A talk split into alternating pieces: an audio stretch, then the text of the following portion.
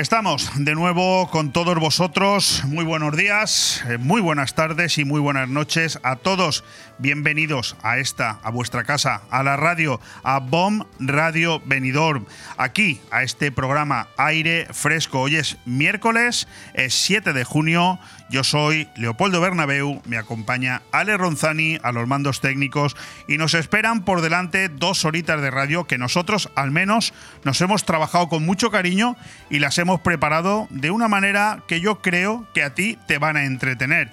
Porque de eso se trata. Si al final también nos informamos y aprendemos algo maravilloso. Pero el fundamento de la radio es, ante todo, entretenernos, tenernos ahí eh, escuchando cosas que hagan que nuestro tiempo se rellene de una manera maravillosa. Y lo primero que quiero hacer, pues es darte una exclusiva, una reflexión que he escrito esta mañana y que vas a ser el primero en conocerla. Se titula Los ciudadanos han prestado su aval.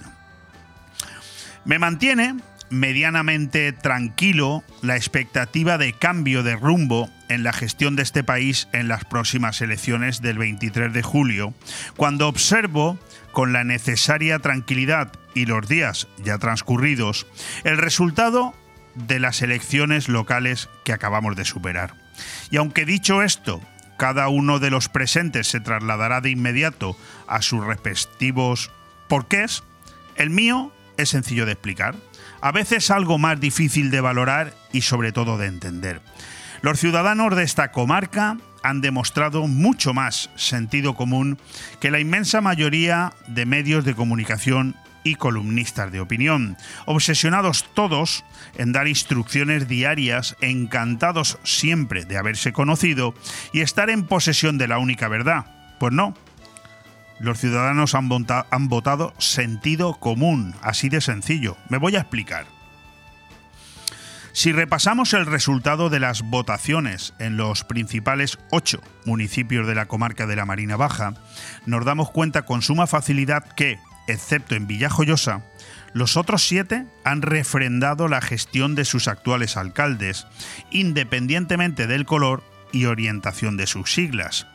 Quiero entender con esto que en la vila la gestión de Andreu Verdú no ha sido buena y así se lo han hecho saber sus vecinos, y que nada tiene que ver el hecho de haber gobernado en coalición, porque entonces Callosa de Ensarria y Altea habrían pagado las mismas consecuencias. También quiero entender que nada tiene que ver que Andreu Verdú pertenezca a un decaído Partido Socialista que, por el contrario, ha mejorado sus resultados en Alfa del Pi y Polop, municipios en los que ya gobernaba.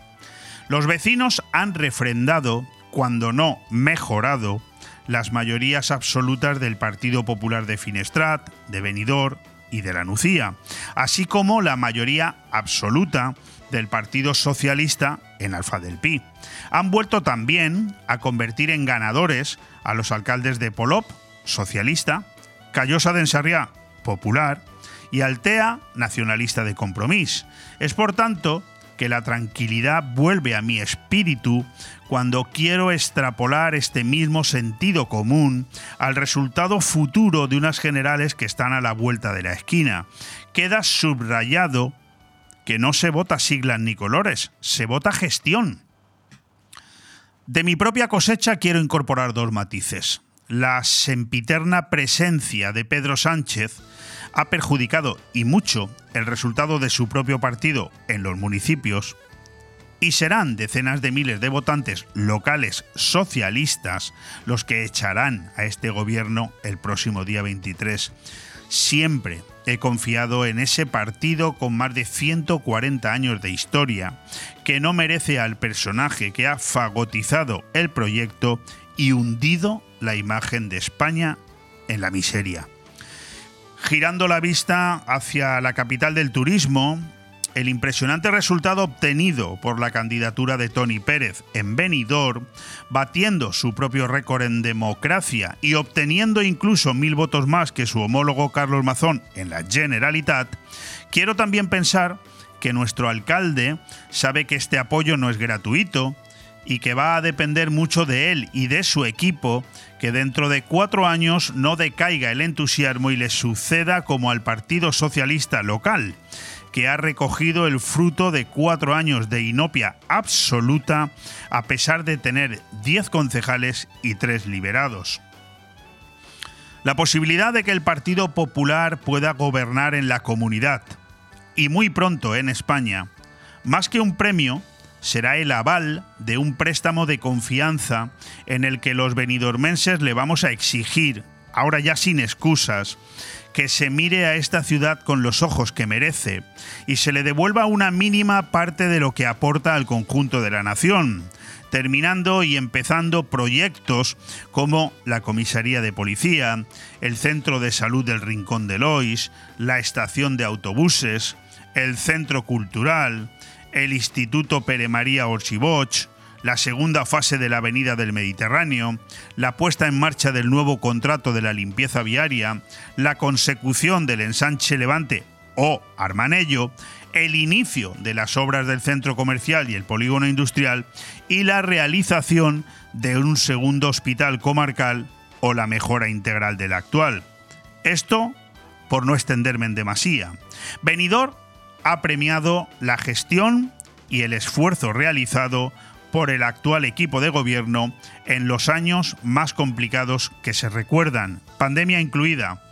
Ha tenido en cuenta la labor de un grupo de políticos que han sabido entender cuál era la misión y que no podían dejar de atender las necesidades de una ciudad que no solo no se ha resentido en su progreso, sino que ha mejorado su presencia en el contexto turístico nacional e internacional en el peor momento que se recuerda y será ese mismo venidor el que castigue la inopia de una mayoría absoluta que no ha sabido entender el aval de confianza otorgado si se duerme en la comodidad de un rodillo que nadie entendería y deja pasar cuatro años sin concluir proyectos que no resisten otra legislatura, mucho menos si el viento de las administraciones supramunicipales lo tienen a su favor. Aire fresco en BOM Radio Benidorm todos los martes, miércoles y jueves de 12 a 2 de la tarde, Aire Fresco, el magazín de actualidad más completo de la comarca con entrevistas, noticias, opinión y entretenimiento en un aire fresco más renovado, más personal y más cercano de la mano de Leopoldo Bernabeu. Recuerda, todos los martes, miércoles y jueves desde las 12 del mediodía hasta las 2. También podrás escuchar Aire Fresco por las tardes en redifusión y los fines de semana un resumen con lo mejor del programa. BOM Radio Benidorm. Seguimos creciendo. Pues con un parte meteorológico que nos manifiesta lo que desde nuestras propias ventanas aquí en Bon Radio Venidor podemos ver, es decir, un cielo muy nublado. En este momento, cuando son las 12 y 8 minutos del mediodía, son 22 grados los que hay fuera de nuestros estudios, con de momento una precipitación de lluvia Mm, poco garantizada, pero que a partir de ahora parece ser que va a empezar a llover, no de una manera importante, al menos eso nos dice el parte que nosotros estamos visualizando, pero que desde aquí hasta las 7, 8 de la tarde puede ser que llueva de manera, en fin, em, reiterada. No mucho, pero reiterada. A las 9 y 8 minutos de la noche, para los que nos escucháis en redifusión, en teoría el cielo seguirá muy nuboso y serán 21 grados los que habrán, eh, bueno, los que habrán aquí en la ciudad de Benidorm. Dicho esto, ¿qué más tenemos que contar en el inicio de este programa de aire fresco en este miércoles 7 de junio? Pues mira, hoy se celebran muchas cosas, demasiadas diría yo, para que alguna eh, coja realce sobre las demás. Hoy, por ejemplo, es el Día Mundial de la Inocuidad de los Alimentos, es el Día Mundial de los Derechos del Nacimiento, es el Día Mundial del Corredor, también es el Día Mundial del Vencejo y el Día Mundial de Concienciación del Síndrome de Tourette un síndrome muy curioso, ese que produce los tics de las personas que no lo pueden controlar. También es el Día Nacional del Donante de Órganos y Tejidos. Y además es el día en el que hay que felicitar, porque es su santo, a todos aquellos y aquellas que se llamen Gilberto y a Gilberta. Yo lo de Gilberto sí que lo había escuchado y algún amigo tengo, pero a Gilberta no la había escuchado nunca. Por lo tanto, felicidades a ambos. ¿Qué más contaros en este inicio, en esta presentación de programa? Bueno, pues deciros que a lo largo del día de hoy vamos a tener aquí, si los cálculos no nos fallan, algunos invitados de, de renombre. Para empezar, y en teoría siempre vamos a empezar este programa con el alcalde de Benidorm que ha vuelto a ganar las elecciones en Benidorm por mayoría absoluta, Tony Pérez, Después continuaremos el programa hablando con un buen amigo eh, de apodo El Gallego, también es su apellido, Francisco Javier Gallego, de los Búhos, la organización de motos más importante que hay en Benidorm, que han, eh, bueno, previsto ya todo, está todo listo para ese moto almuerzo que se celebra este fin de semana. Continuaremos ya metidos en la segunda hora con nuestro inagotable, incansable director de cine favorito, Carlos Dueñas, que nos va a hablar de ese programa que nos espera en esta noche mágica a partir de las 12 en punto de la noche. Tondi, todo nos da igual. Noche en el subsuelo, metrocrímenes, alcantarillas, historia, misterios. También nos hará un adelanto del Tondi de la semana que viene titulado Monumentos y nos hablará de los tres estrenos de cine que él considera son los más destacados para este fin de semana. Continuaremos también en el programa, terminaremos el programa con Vive el Comercio de tu ciudad, donde tendremos un invitado especial. Ahora vamos a hablar con el alcalde de Benidorm, pero luego, en el final del programa, tendremos a un exalcalde de Benidorm que también nos visitará, Manuel Catalán Chana, porque precisamente el breves días, la semana que viene, el día 13, nos dará un recital musical y literario junto al escritor y buen amigo también Manuel Palazón en Benidorm, en el, en, el Salón de Actos del Ayuntamiento de Benidorm. Aquí lo dejo, vamos a escuchar dos consejos publicitarios y empezamos porque nuestro ilustre alcalde de Benidorm ya está aquí con nosotros. Bon Radio. Nos gusta que te guste. El movimiento se demuestra bailando. En Estudio de Danza Mora disfrutarás del baile con nuestros cursos de hip hop, street dance, baile español, flamenco, sevillanas o ballet clásico. Y no te pierdas las novedades en cursos de contemporáneo, zumba, Broadway y pilates. Con edad a partir de 3 años y durante todas las tardes. Reserva ya tu plaza llamando al 658 38 35 61. Estudio de Danza Mora, calle Santa Cristina 2, Benidorm. Hotel Meliá Benidorm, un paraíso tropical en la ciudad de los rascacielos. El Hotel Meliá Benidorm recoge la esencia dinámica y alegre de este destino de vacaciones por excelencia, creando un rincón tropical en plena Costa Blanca. Además del perfecto destino de vacaciones, es un excelente hotel de negocios, celebraciones y eventos. Ven a visitarnos y descubre nuestro exclusivo y selecto concepto de level lleno de comodidades, o déjate mimar por nuestras especialistas en nuestro Wellness Center con los más innovadores tratamientos de belleza y Hotel Meliá Benidorm. Aire Fresco. Programa patrocinado por Hotel Meliá Benidorm, Fomento de Construcciones y Contratas, Exterior Plus y Actúa, Servicios y Medio Ambiente.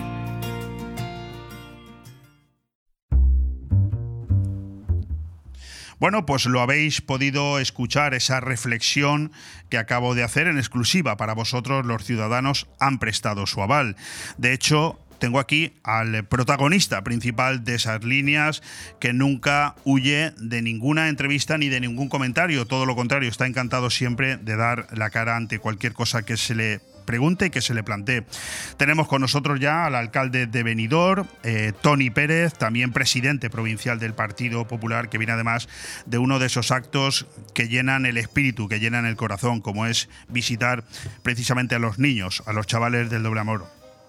Viene de ostentar un resultado importante, no habíamos tenido ocasión todavía de hablar con él.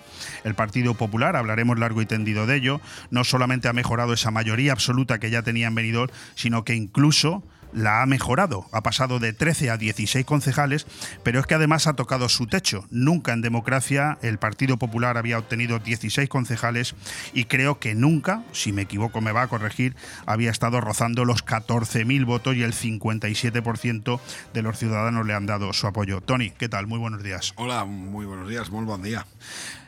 Han pasado ya 10 días desde las elecciones municipales, un tiempo que creo prudencial para que las cosas se puedan asentar y ver las cosas con un poco de calma, aunque me sobra la pregunta de qué ha hecho el alcalde desde ese día, porque estoy seguro que al día siguiente su agenda era exactamente igual que si no hubieran habido unas elecciones. Casi que lo doy por hecho, seguro.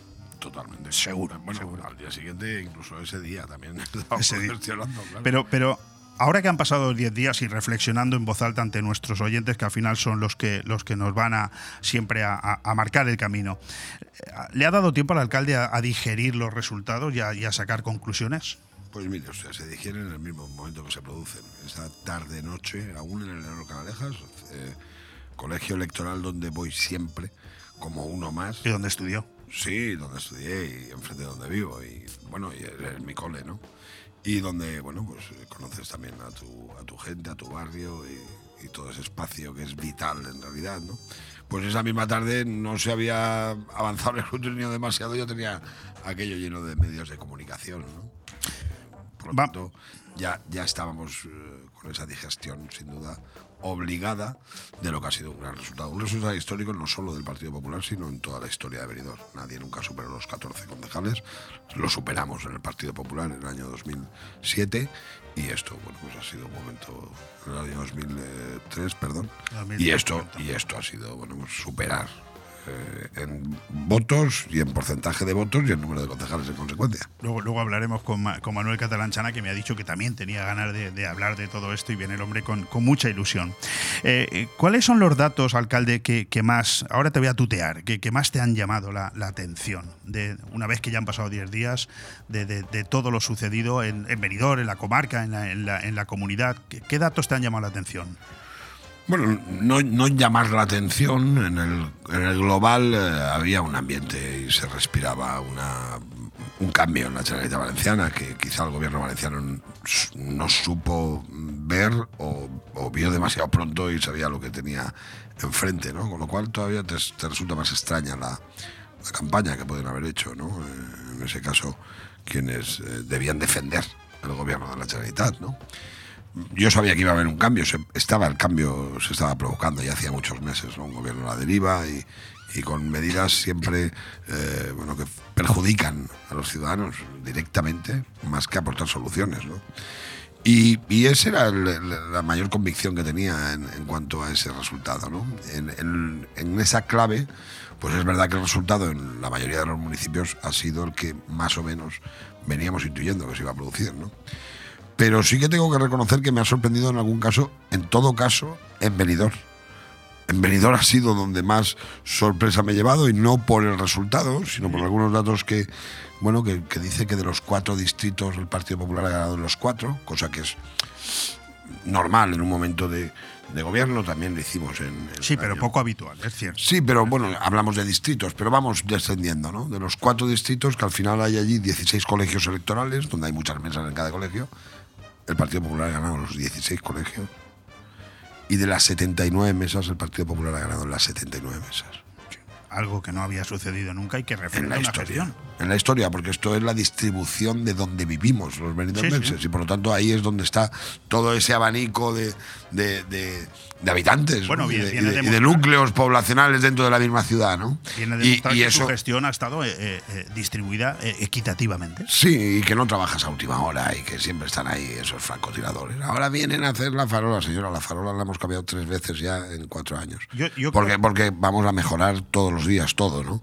Entonces, ese dato sí que es muy revelador de una gestión política la que hemos llevado a cabo en estos ocho años, porque yo estos resultados los atribuyo en realidad a una forma de entender la ciudad y de trabajar la ciudad. ¿no? Aquí hay un plan estratégico, aquí hay un proyecto político que mira todo el conjunto de la ciudad, sus necesidades, y por eso en todos y cada uno de los barrios, que es casi decir, en cada calle hay gente que está comprendiendo tu proyecto programático, lo que sí que haces día a día, esto no va de, siempre lo he dicho, ¿no? de, levantarse una mañana, poner un me gusta y de hacerse un vídeo y una foto de voy a cambiar esto, sino que va en realidad el trabajo hecho. Y dentro de ese dato, otro que no es menor.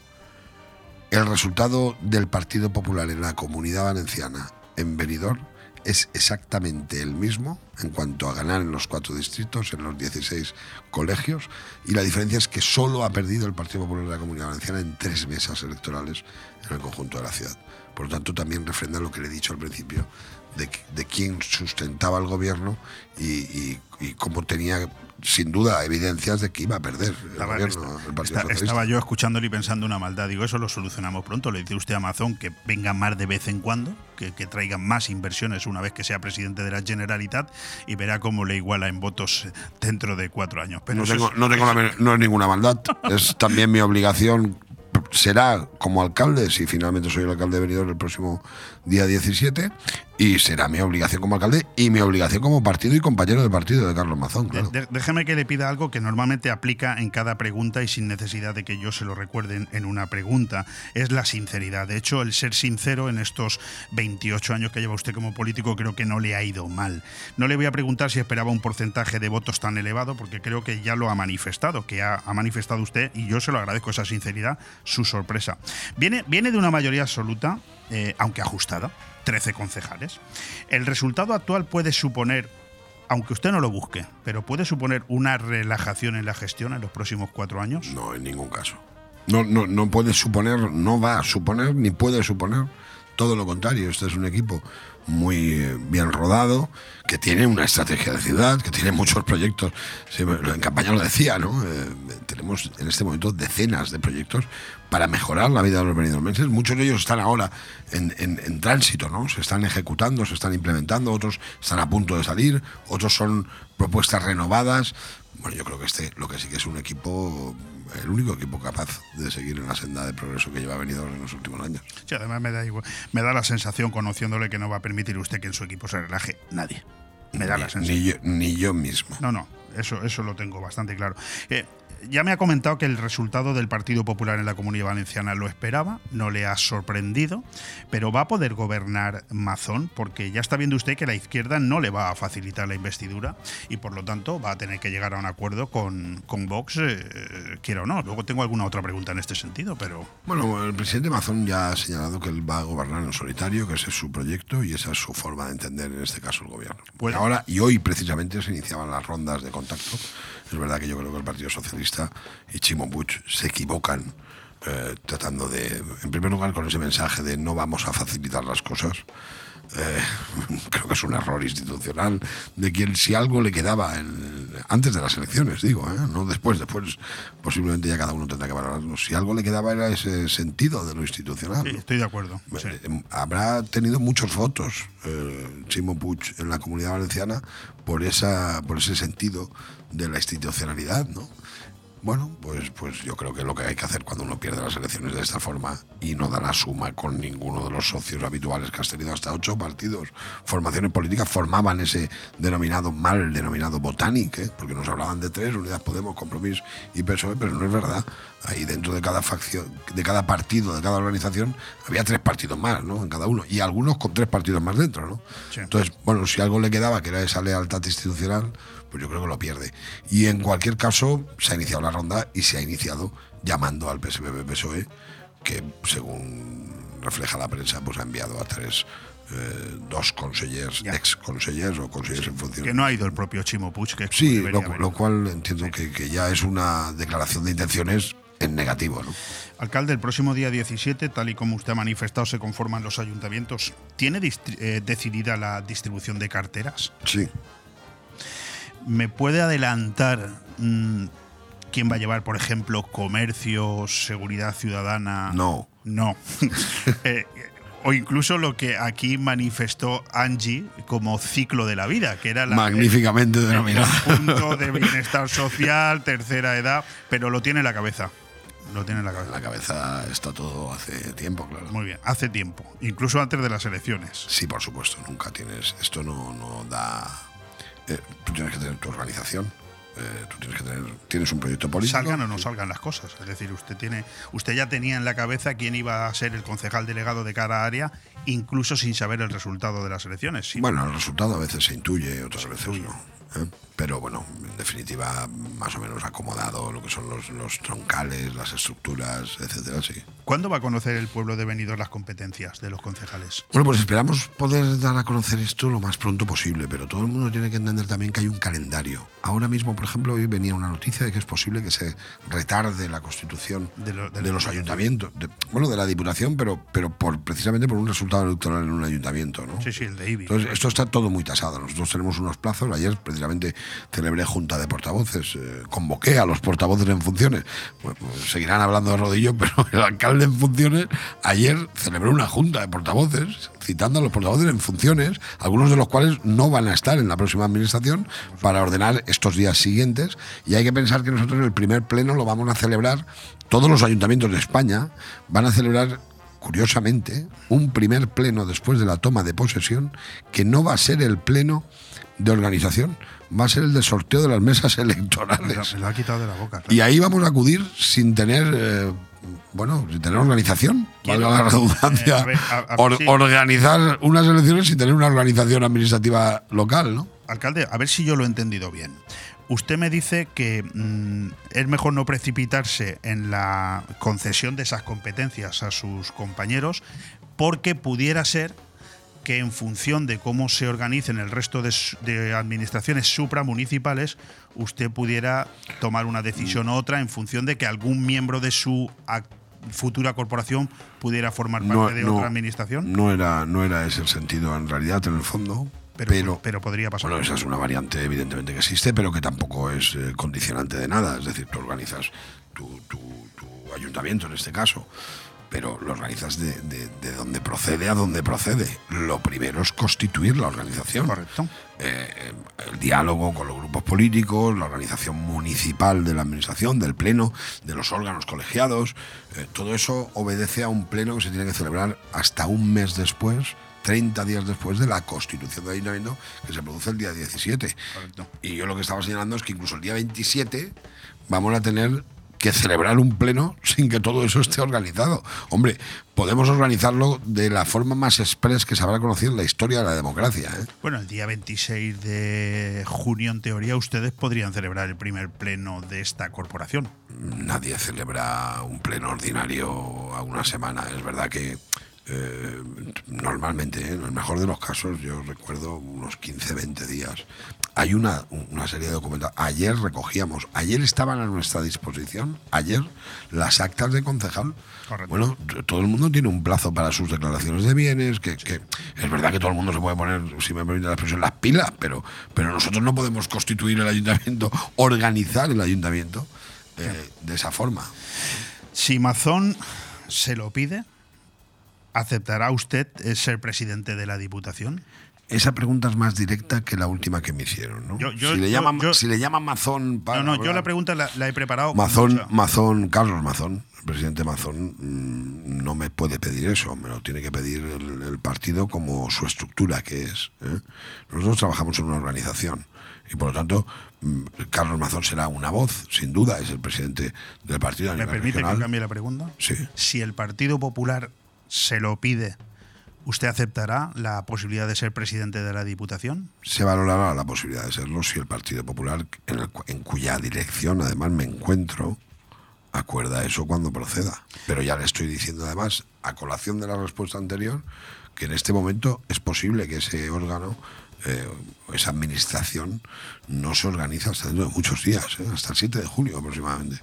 Sí, bueno, pero eso no cambia la, la pregunta. La, la No, la pregunta, la misma. pregunta es la misma. La, Misma, respuesta es la que Se- se respuesta, la respuesta es la que puede se cambiar. constituya cuando se constituya, el Partido Popular le puede a usted solicitar o pedir que sea el presidente de la Diputación. El Partido Popular puede decidir que, que Tony Pérez concurra en primer lugar a ser diputado por esta comarca, cosa que también tiene Sí, que bueno, producirse, y en segundo lugar a ser a optar a la presidencia de la Diputación si tenemos el número Fíjese, de votos. usted ha cambiado el adjetivo, yo no.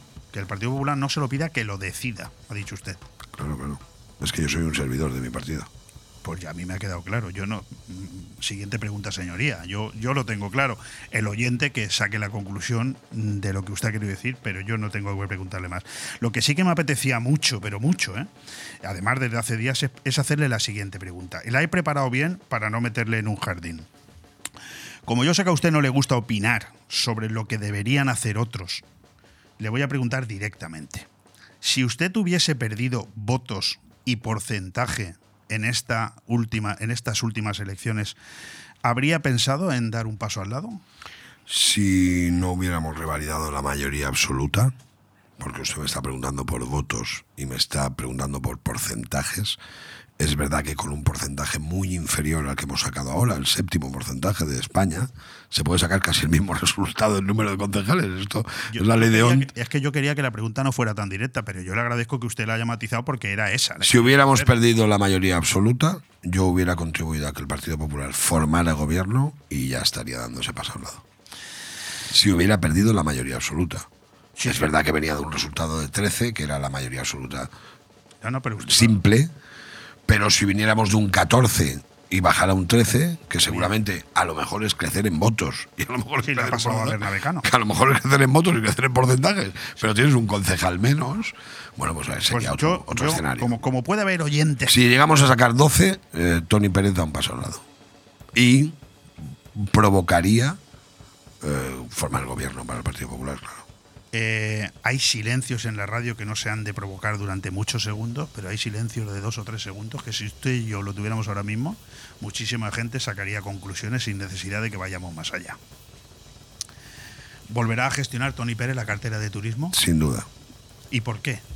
Porque- Explíqueselo a los oyentes. Porque en el caso de Benidorm, eh, en el que la ciudad es el destino, eh, el turismo mm, debe reposar en la alcaldía. Y luego, Te turismo, iba a preguntar si hablaba usted inglés. turismo Como se ha puesto de moda ahora. Turismo- ser que si uno no habla inglés no tiene derecho a... Eh, Bueno, yo soy partidario de, de que las lenguas están para entenderse. ¿eh? Pero lo que sí que le quería señalar con lo del turismo, dicho lo cual, eso lo entiendo en la esfera de lo local, ¿eh?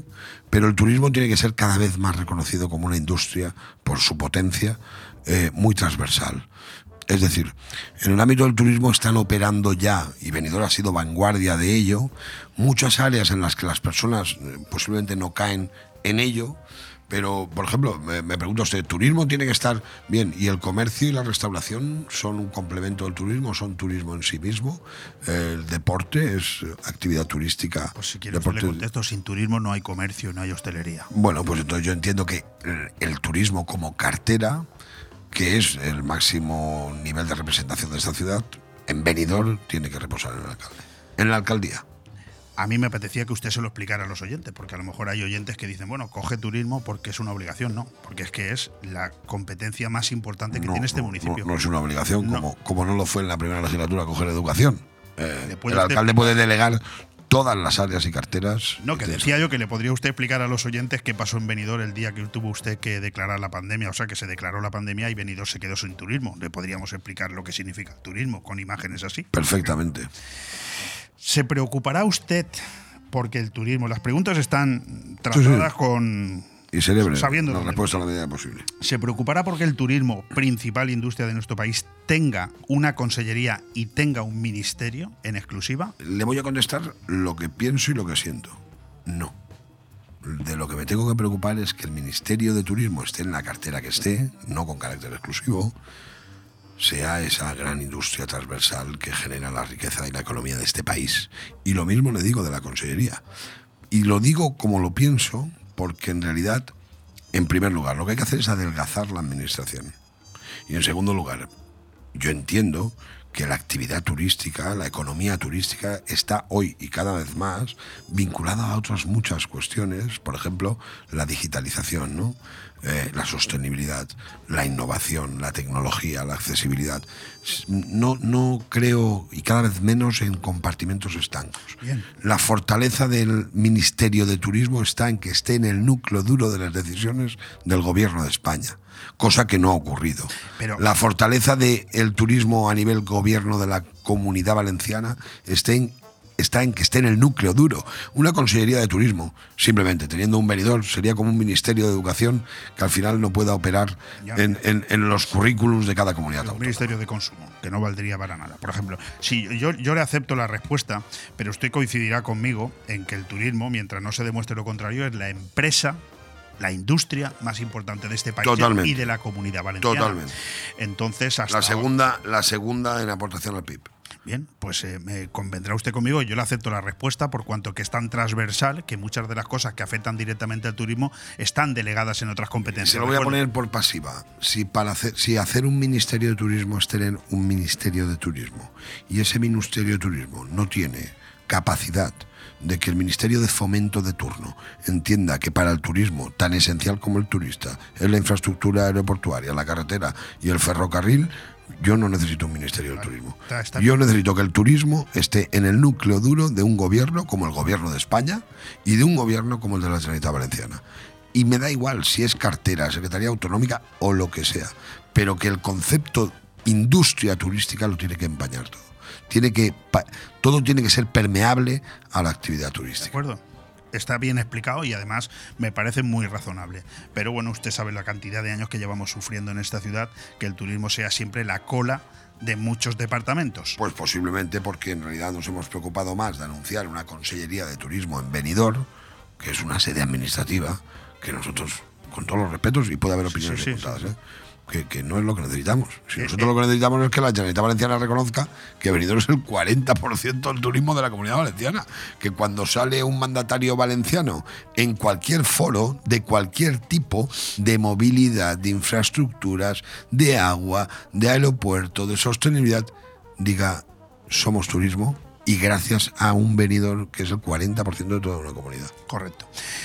La pregunta vuelve a estar perfectamente diseñada. ¿Existe la posibilidad de que José Ramón González de Zárate pueda ser conseller en el gobierno regional? Eso tiene que preguntárselo a José Ramón González de Zárate. No, no, Existe. Yo, yo se lo pregunto a usted. Yo le he preguntado si existe la posibilidad, no el- que usted tenga la capacidad de determinarlo. No, Yo le he preguntado si existe la posibilidad. Y que lo sea cualquier concejal de la lista de venidor como de cualquier ciudad. Eso Hombre, hay que preguntárselo al señor González Zárate, que tendrá que decir que sí, si se lo proponen, y habrá que preguntárselo al presidente Mazón si se lo propone a cualquiera. Vale, pues me ha permitido usted otra pregunta. ¿Tiene usted conocimiento de si al señor José Ramón González de Zárate le han propuesto la posibilidad de ser conseller? No.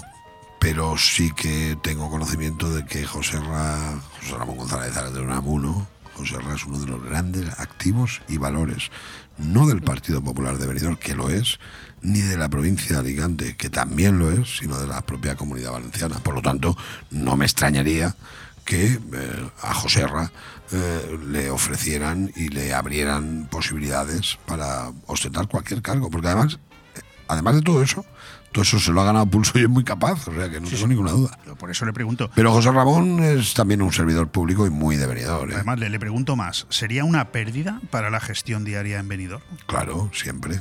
Es uno de nuestros mayores activos. Por cierto, sería una gran pérdida que superaríamos y remontaríamos como lo haríamos con cualquiera eh, que tuviera que abandonar el grupo municipal por cualquier circunstancia en cualquier momento. Le, voy a hacer una, una reflexión porque no me quiero quedar sin, que, sin tiempo para hacérsela. Yo, yo soy consciente de que usted es consciente del resultado de, de su partido en Benidorm. Muy difícil de mejorar y en el que se le va a exigir mucho, evidentemente. Más aún si las administraciones supramunicipales, no solamente la Diputación, sino la Generalitat y el Gobierno de España están en manos de su mismo partido. Comisaría, Centro de Salud del Rincón de Lois, Estación de Autobuses, Centro Cultural Pere María Orsiboch, Avenida del Mediterráneo, Limpieza, Ensanche de Levante, Centro Comercial y Nuevo Hospital Comarcal.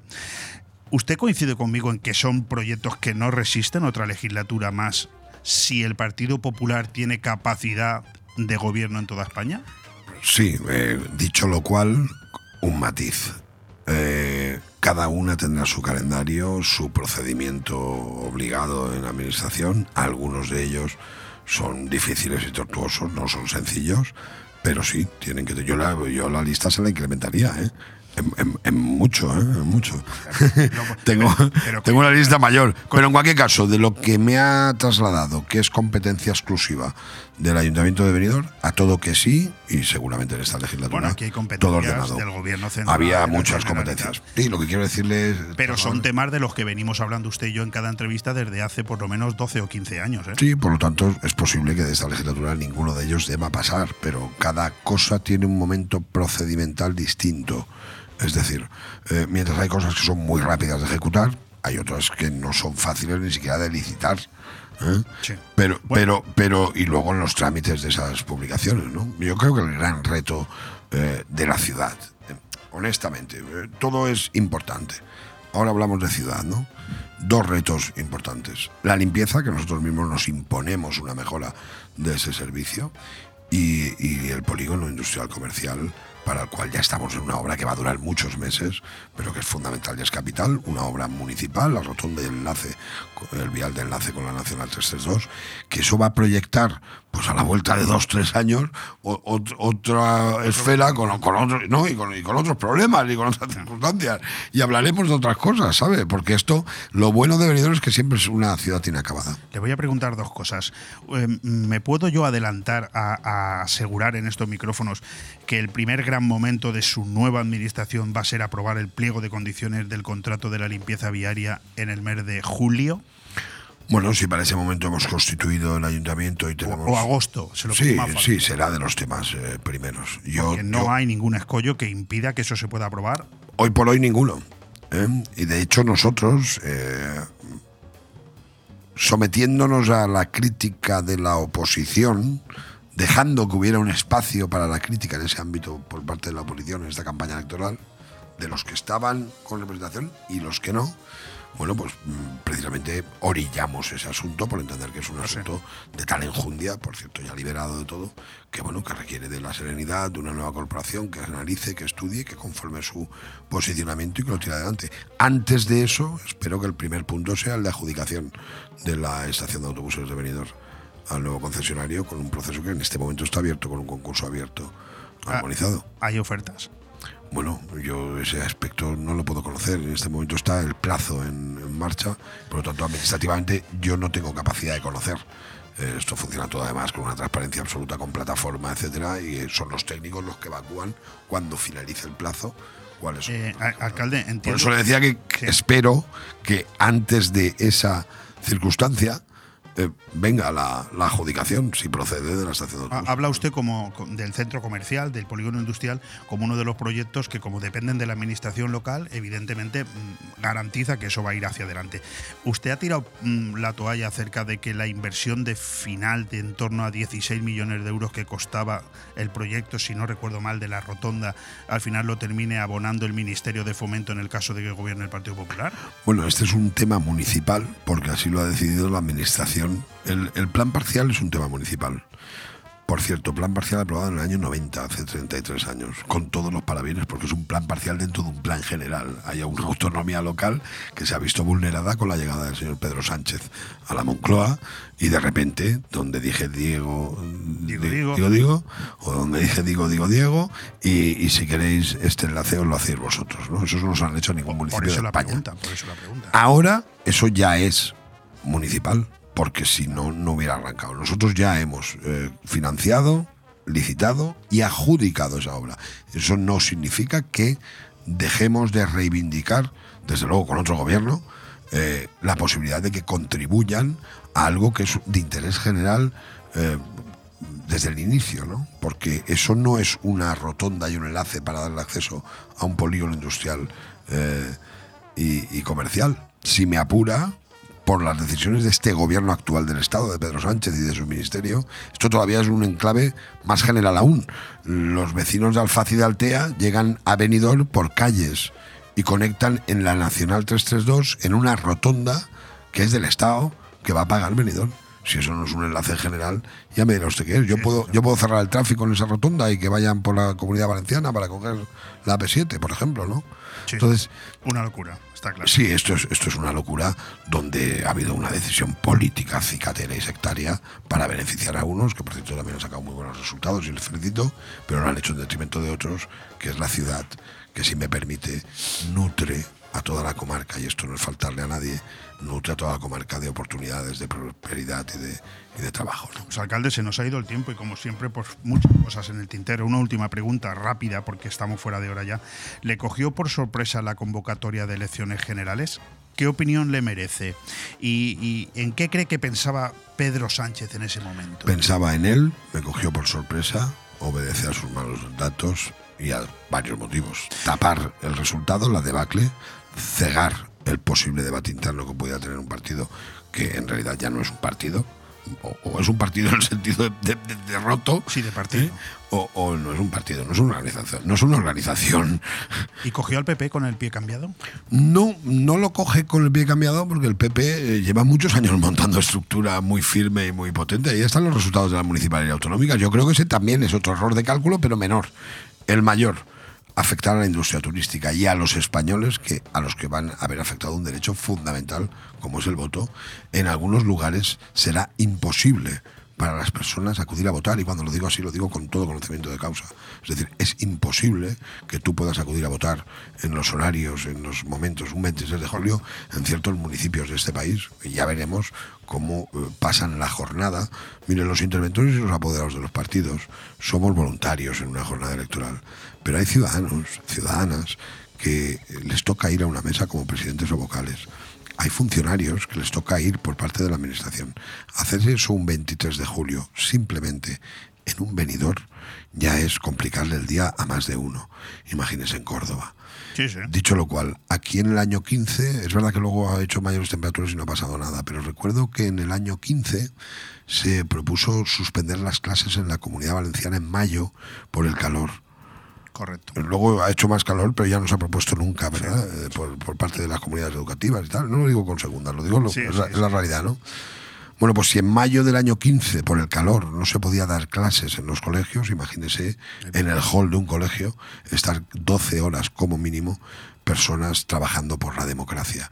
Me parece, lo digo como lo pienso, ¿eh? a lo mejor no había otro calendario, es una canallada. Sí. No, no, creo que, muchos españoles están de acuerdo con usted y ya ve la que se está liando. No hay tiempo para más. Si me le pido que se comprometa a volver aquí una vez que tome usted posesión del cargo como alcalde de Benidorm, pues que ya hablaremos de la temporada turística y de cómo está funcionando Benidorm. Pero eso será a partir del 17. Bueno, yo me puedo comprometer con usted a volver la semana que viene, que será antes del 17, y también vamos puliendo esos temas que han quedado sobre la mesa. Ah, sí, usted sabe que temas siempre hay encima de la mesa. Siempre, y los que no aparecerán a mí. Y los que no aparecerán. Pues en cualquier caso, enhorabuena por la victoria y muchas gracias una vez más por venir aquí a concedernos su tiempo. Muchísimas gracias a todos ustedes. Muy buen día, venidor.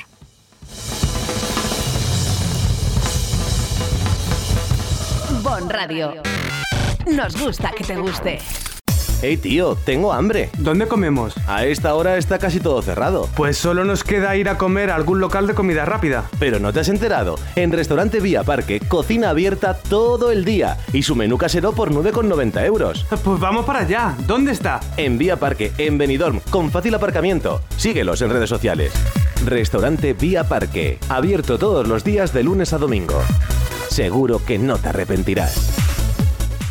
Porque son momentos para compartir, comparte felicidad. Chocolates Marcos Tonda. Comparte con tus clientes, empleados, con la familia y amigos sus exquisitos chocolates tradicionales y gourmets o los nuevos lotes combinados con productos tradicionales. En Villajoyosa, partida Torres junto Rotonda del Puerto y en el centro de Benidorm, calle Alameda Blue, espacio gourmet Marcos Tonda. El prestigio de una marca garantiza la calidad. Chocolates Marcos Tonda. Momentos para compartir. Necesito hablar contigo. Tengo que contarte algo. Tenemos que hablar. Sea lo que sea, díselo en Restaurante Juan Abril, porque no hay otro sitio igual donde todo sabe y sienta mejor, como nuestros arroces, carnes y pescados frescos de la bahía. Restaurante Juan Abril, Paséis del Mediterráneo 14, Altea. Reservas al 96 584 37 22. Restaurante Juan Abril, la cocina española de siempre, donde todo te va a saber mucho mejor. Nirvana Asesores te consigue subvenciones. Somos especialistas en creación de cooperativas, desde dos personas con múltiples ventajas sociales y fiscales, además de importantes subvenciones. En Nirvana Asesores no solo te ayudamos a cumplir tus obligaciones legales, también te ayudamos a crear. Cree y crea con Nirvana Asesores. En calle Limones 8, en el centro de negocios Benidorm. También domiciliamos sociedades y alquilamos despachos con precios low cost. 629-556-020 o nirvanaasesores.com. Aire Fresco. Programa patrocinado por Hotel Meliá Benidorm, Fomento de Construcciones y Contratas, Exterior Plus y Actúa, Servicios y Medio Ambiente. Bueno, pues después de esa interesantísima conversación con quien es alcalde de Benidorm y quien lo va a seguir siendo durante los próximos cuatro años y además esperando que Benidorm pues, reciba mucho más de lo que ha recibido en los últimos tiempos porque no solamente se mantiene la Diputación Provincial de Alicante en manos del Partido Popular, sino que lo normal es pensar que la Generalitat Valenciana esté gobernada por el señor Mazón y quién sabe si a partir del 23 de julio también el gobierno de España en manos de un Partido Popular al que le tenemos todos los venidormenses que exigir mucho porque en venidor siguen faltando muchas cosas. Pero ahora toca desengrasar, toca hablar durante unos minutos de algo que no tiene nada que ver con la política, todo lo contrario, porque ya estamos en junio y esto significa que los búhos ponen de nuevo sus motores en marcha. Son 15 las ediciones que cumple este 2023 el Moto Almuerzo, Moto Almuerzo de Benidorm. Un acto un día, una jornada, un acontecimiento que se ha convertido en todo un símbolo entre los aficionados del motor y que ya se ha metido en un maravilloso lío. No pueden dejar de organizarlo.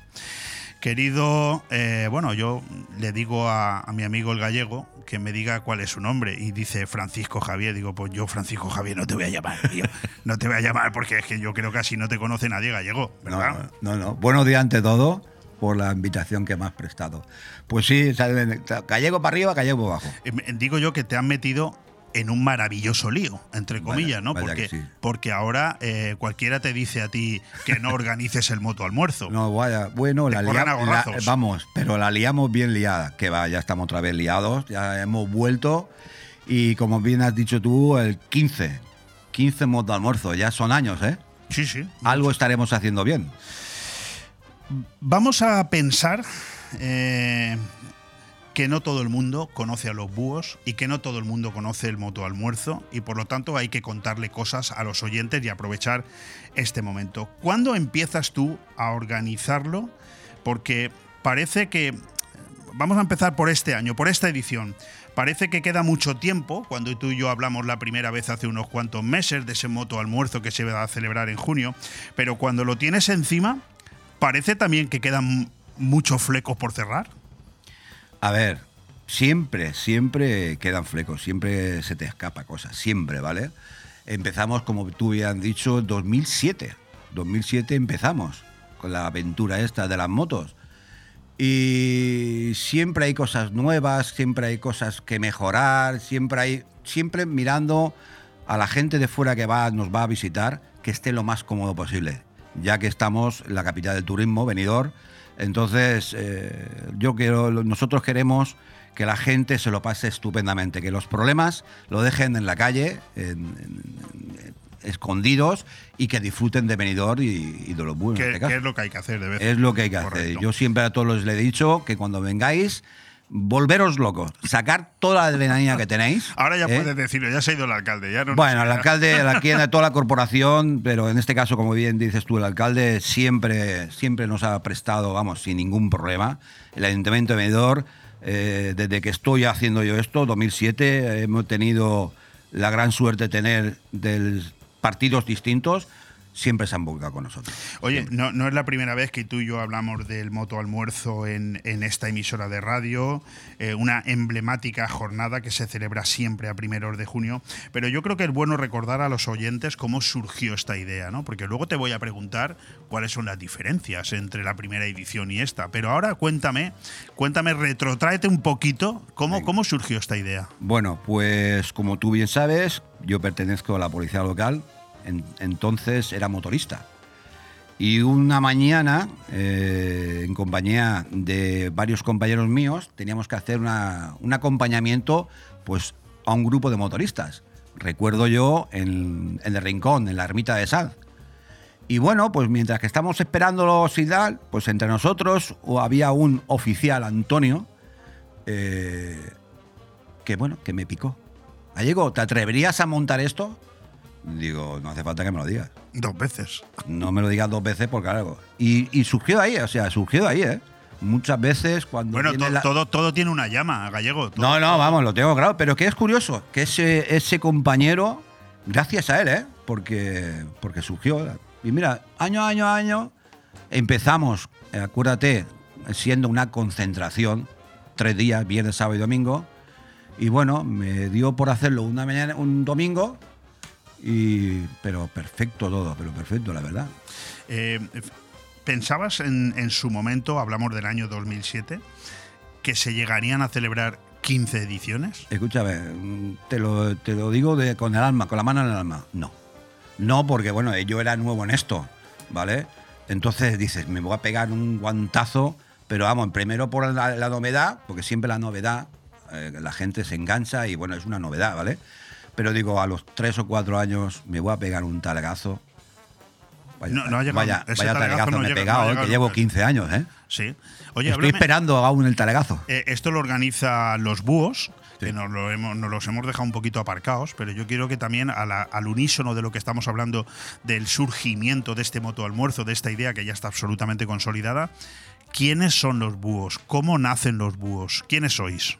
Empezamos todo prácticamente policías, a nivel locales, nacionales, guardias civiles. Em, Lo empezamos así, un grupo, un grupo bastante destacado de, Mo- de motoristas. gente. Sí, claro, por supuesto, motoristas. Y no digo por supuesto, o sea, esto siempre lo. Porque hay gente no motorista que también han estado ahí con nosotros, ¿vale? Pero esto surgió entre, entre compañeros, como te he dicho, de Policía Nacional, Guardia Civil y locales. Y empezó así, gente normal, gente que le gusta la pasión de la moto, de organizar, de juntarse con gente de fuera, o sea, eh, y así surgió todo. Bueno, como la edición número 15 todavía no se ha celebrado, se va a celebrar este fin de semana. Espero, espero. Yo te voy a preguntar para que la gente que te está escuchando saque conclusiones. ¿Cuáles son las principales diferencias que hay entre la primera, la segunda edición y, y la 14, por ejemplo? Pues no sabría decirte, porque prácticamente Por todas... ejemplo, el mogollón de gente, ¿no? A ver, exactamente, conforme vamos pasando los años, eh, yendo la gente nos va conociendo y pueden contar con nosotros y para todo y saben cómo las gastamos. Entonces, diferencia de 2007 a 2023, yo creo, sinceramente, porque hacemos lo mismo, es la gente.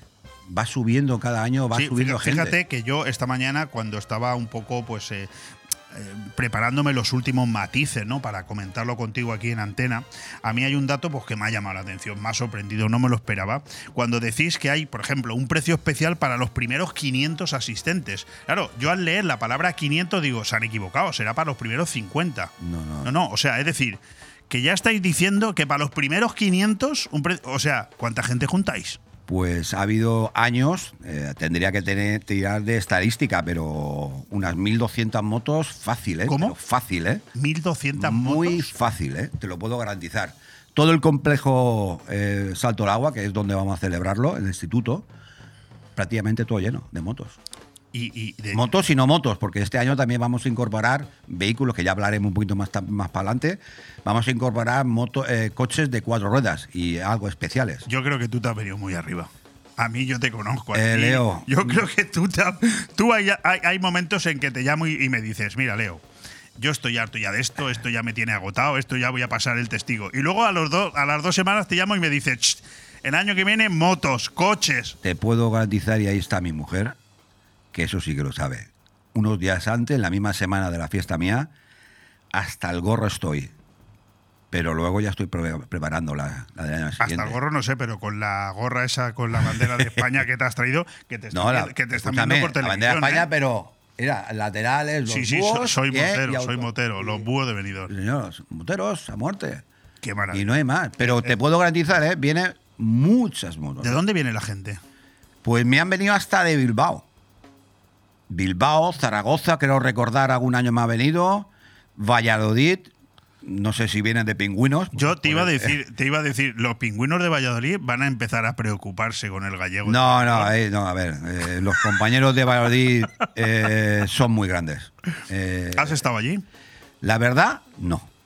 Pues, Porque yo, yo es, me fío por lo que las redes sociales y eh, aquellos Pues eso es un debe en tu agenda, tío. No, no, no, vamos. mm, Un motero si no pasa nada, si no pasa nada, para el año que viene, para enero, febrero, que es cuando lo celebran, creo que es enero, eh, sí, voy a ir. Sí, a porque ir. yo. Voy a ir. mí me ha dicho un pajarito, no, un búho, me ha dicho un búho que tú este año te jubilas, tío. no podía yo decir eso, ¿no? Eso me lo tenía no, que haber aquí no hay nada. No, eh, ¿Para qué esconderlo? No pasa nada, no hay ni problema. Me, me enorgullece. Pero si tú eres un peligro trabajando, imagínate jubilado. O sea, España va a Con ponerse- tiempo, ¿no? Va a ponerse Un a peligro yo Sí, sí, teniendo va- tiempo. Va a ponerse a temblar, ¿eh? ¿Y, y qué decimos del evento venidor? Si No, me no. ven allí cada dos por tres. Sí, sí, no, bueno, yo, yo no digo nada. Yo digo que el gallego se jubila este año, que cada uno se agarre Coja sus como pueda.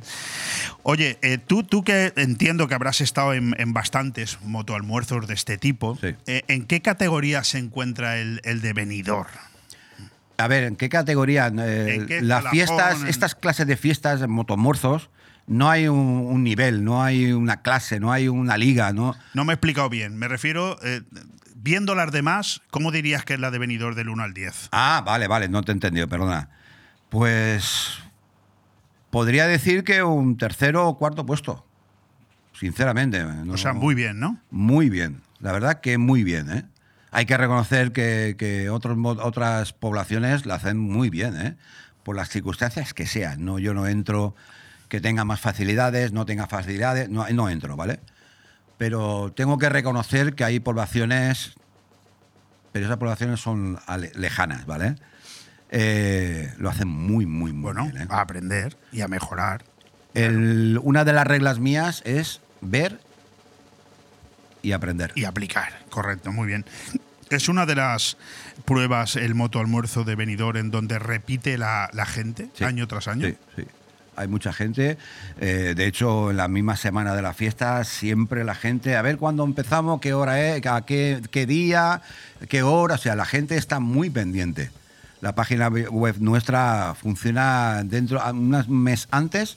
eh, ¿Qué quema. tipo de motos vienen? De todo tipo. De todo tipo de, todo tipo. Yo es no- más, hay gente que viene en bicicleta.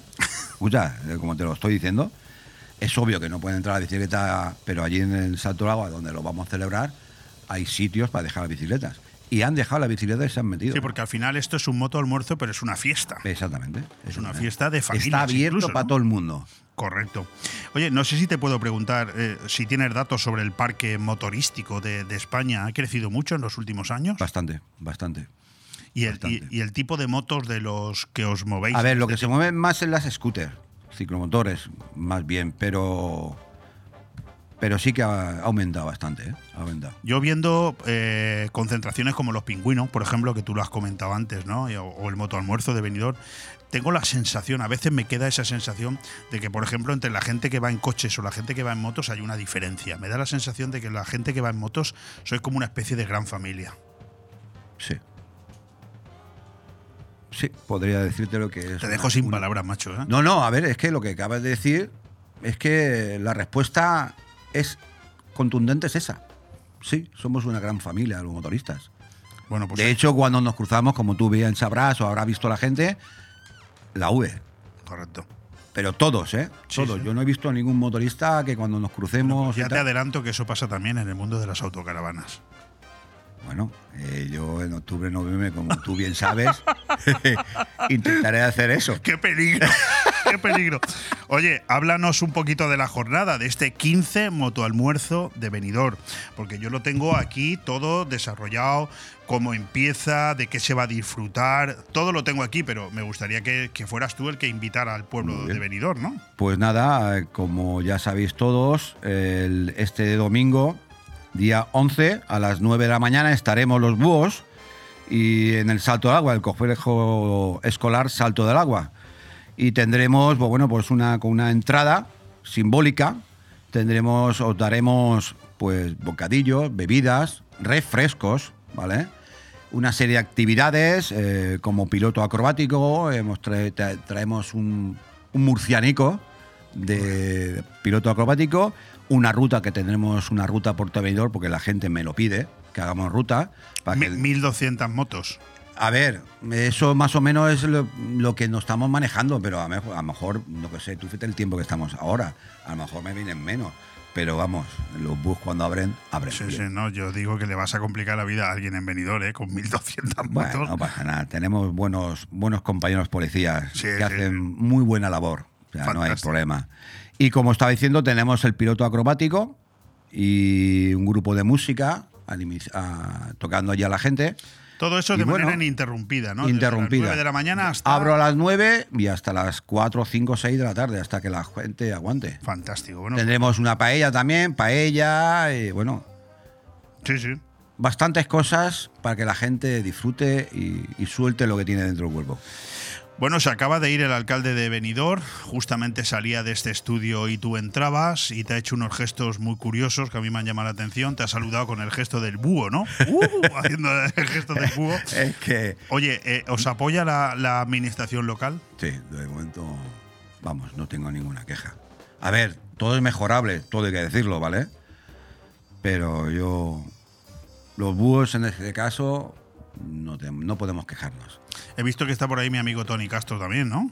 Pues es una máquina. No, macho. Escucha, es una máquina. Mi hermano Tony Castro Te falta nada más es que me lleves, hermano. A mí de, me lleves a mí de speaker y Tony Castro pinchando, que aquello revienta, ¿eh? Escucha, eh, no sé si hace, tiempo, hace tiempo que no lo ves, pero es una máquina, ¿eh? Tony Sigue Castro. siendo una máquina, ¿eh? Hombre, Tony Castro. Se es- pone ahí al tema de la música, es increíble. Le tengo muy, mucho aprecio a esta persona. Pues ya lo sabéis, barbacoa y refrescos, gogos que quitan el hipo, zona acuática y de recreo para los más peques, música en directo con el grupo The Enterprise, show acrobático de Plácido Pérez, exhibiciones con DJ residente nuestro amigo Tony Castro, ruta turística, incluso con ticket del Rockstar para lo que haga falta y sobre todo, ojo, precio especial para los primeros 500 asistentes, así, no para los primeros 10 para que os deis prisa, no, los primeros 500. Eh, quiero resaltarle yo también eh, que tenemos una página web, porque el- aquel que quiera comprar, venta anticipada también. Fantástico. Está funcionando también de maravilla. O sea, la hemos abierto y está, está Muy bien. funcionando. Para que la gente tenga otro. ¿Cómo es la página web? Laslam o Laslam, así, eh, pone el QR en el Oh, cartel que, vale. que va y ahí le llevan a la página directamente. Fantástico. Bueno, pues con eso, con toda esa información nos quedamos. 15 moto almuerzo Villa de Benidorm este domingo. Este domingo, o sea, ya dentro de cuatro días, domingo a partir de las 9 de la mañana, concentración en el Salto del Agua.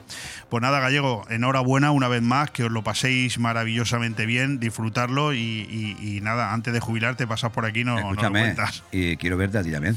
Sí, sí, no hay ningún problema. Yo, pero antes de los Seguro que no 500 no, hay- sé si llego, ¿eh? Antes de los 500. Entre Tú los te- 500 no te primero. preocupes, que ya te haré un hueco. Ya te haré Yo un llego hueco. allí, hago el mismo sonido que el alcalde. ¡Uh! uh, algo así, ¿eh? Está bien ese. Está bien el Tony Pérez. Por sí, señor. que sí, sí. señor. Pues oye, que de verdad, que enhorabuena y que un fuerte Invito a todo el mundo a que, a que pase un día bastante entrañable. Se lo van a pasar estupendamente. Y como digo, como decimos en los pósters y en la información, que no lo cuenten, aparecer por allí, que lo vaya a pasar estupendamente. Y esta es la- última vez que el gallego lo organiza trabajando. Imaginaros el año que viene que está jubilado. O sea, imaginaros el año que viene. Puede ser aquello brutal. Vaya brutal. tela. Oye, como me dejen, me, como me dejen, Sí. Enhorabuena, mucha suerte y el domingo nos vemos. gracias a ti, a tu cadena y a lo que queráis. Fantástico. Un fuerte abrazo. Venga, cuídate. Gracias. Bon Radio. Nos gusta que te guste. ¿Quieres vivir una experiencia única a bordo de un catamarán recorriendo a las maravillosas playas de la Vila Lloyosa? Deep Blue Sea Events. Sumergiéndote en las refrescantes aguas del Mediterráneo? Deep Blue Sea Events. Y gozando de una espléndida puesta de sol acompañado de una copa de cava? Deep Blue Sea Events. Vive un viaje marítimo inolvidable con salida desde el puerto de Villajoyosa. Infórmate también de nuestras salidas desde Denia, Javia, Altea y Valencia. Ponte en contacto con nosotros en deepblue.es para saber más de todas nuestras actividades acuáticas, eventos, despedidas, cumpleaños. Deep Blue Sea Events. Bienvenido a bordo. Llorca Group, construyendo con altos estándares de calidad desde 1971. Estamos creciendo de manera exponencial, implantándonos en todo el territorio nacional, gracias a la planificación y el esfuerzo de un gran equipo. Una ilusión que se refleja en nuestros principales trabajos, planta hotelera y exclusivas villas de lujo. En Llorca Group llevamos la construcción en nuestro ADN. Llorca Group, vocación constructiva. Visita llorcagroup.com. El cambio climático es un reto global que afecta especialmente a la comunidad valenciana. Afortunadamente, su ciudadanía, empresas e instituciones han decidido ponerse en movimiento, adoptar los compromisos necesarios para generar un clima de responsabilidad compartida capaz de inspirar a millones. Descubre cómo en climasparaelcambio.es, una iniciativa de Hidracua y sus empresas participadas. Cuando necesitas llevar tu coche al taller, siempre te surgen dudas, pero eso es porque no conoces los talleres multimarca Eurorepar Pérez Pascual. Chapa, pintura, mecánica, profesionales con más de 50 años de experiencia. Somos referente en Benidorm y la Marina Baixa. Además, si reparas tu vehículo con nosotros, podrás disfrutar de un vehículo de cortesía sin coste. Pérez Pascual Eurorepar, tu taller de confianza. Visítanos en Avenida Alfonso Puchades número 25, Benidorm. La cámara con esa era sobre la una. Quería picar algo, yo quería comer. Me pusimos en la barra mano a mano los dos. Ando besándole a repetirlo otra vez. Yo con esto ya he comido, me voy. ¿Cómo dice? Espérate,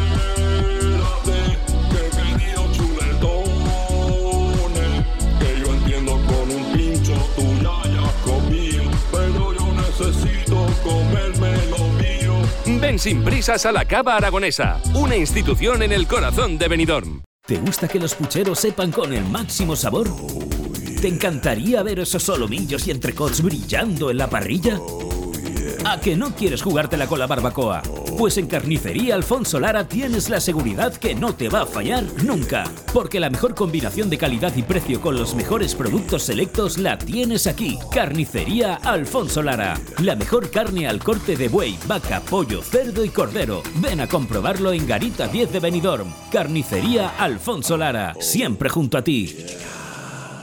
En Fabricantes de Sombras ponemos un sí en tu casa o negocio. Sí a sombras inteligentes que ofrecen ahorro económico y energético. Diseño y bienestar a tu alcance con nuestras pérgolas bioclimáticas. Sí a sombras impermeables y resistentes para tu terraza. Toldos y cerramientos también para la lluvia. Sí al sistema Sonfi. Controla tu casa desde tu móvil. Persianas, toldos, control de alarma, luces y mucho más. Sí a Fabricantes de Sombras. Estamos en calle Colón 150 de Villajoyosa o visita nuestra web fabricantesdesombras.com. El fuego se apodera de la mejor sala de fiestas de Europa, Benidorm Palace. Tras el éxito de Agua y Tierra llega un nuevo elemento, el fuego.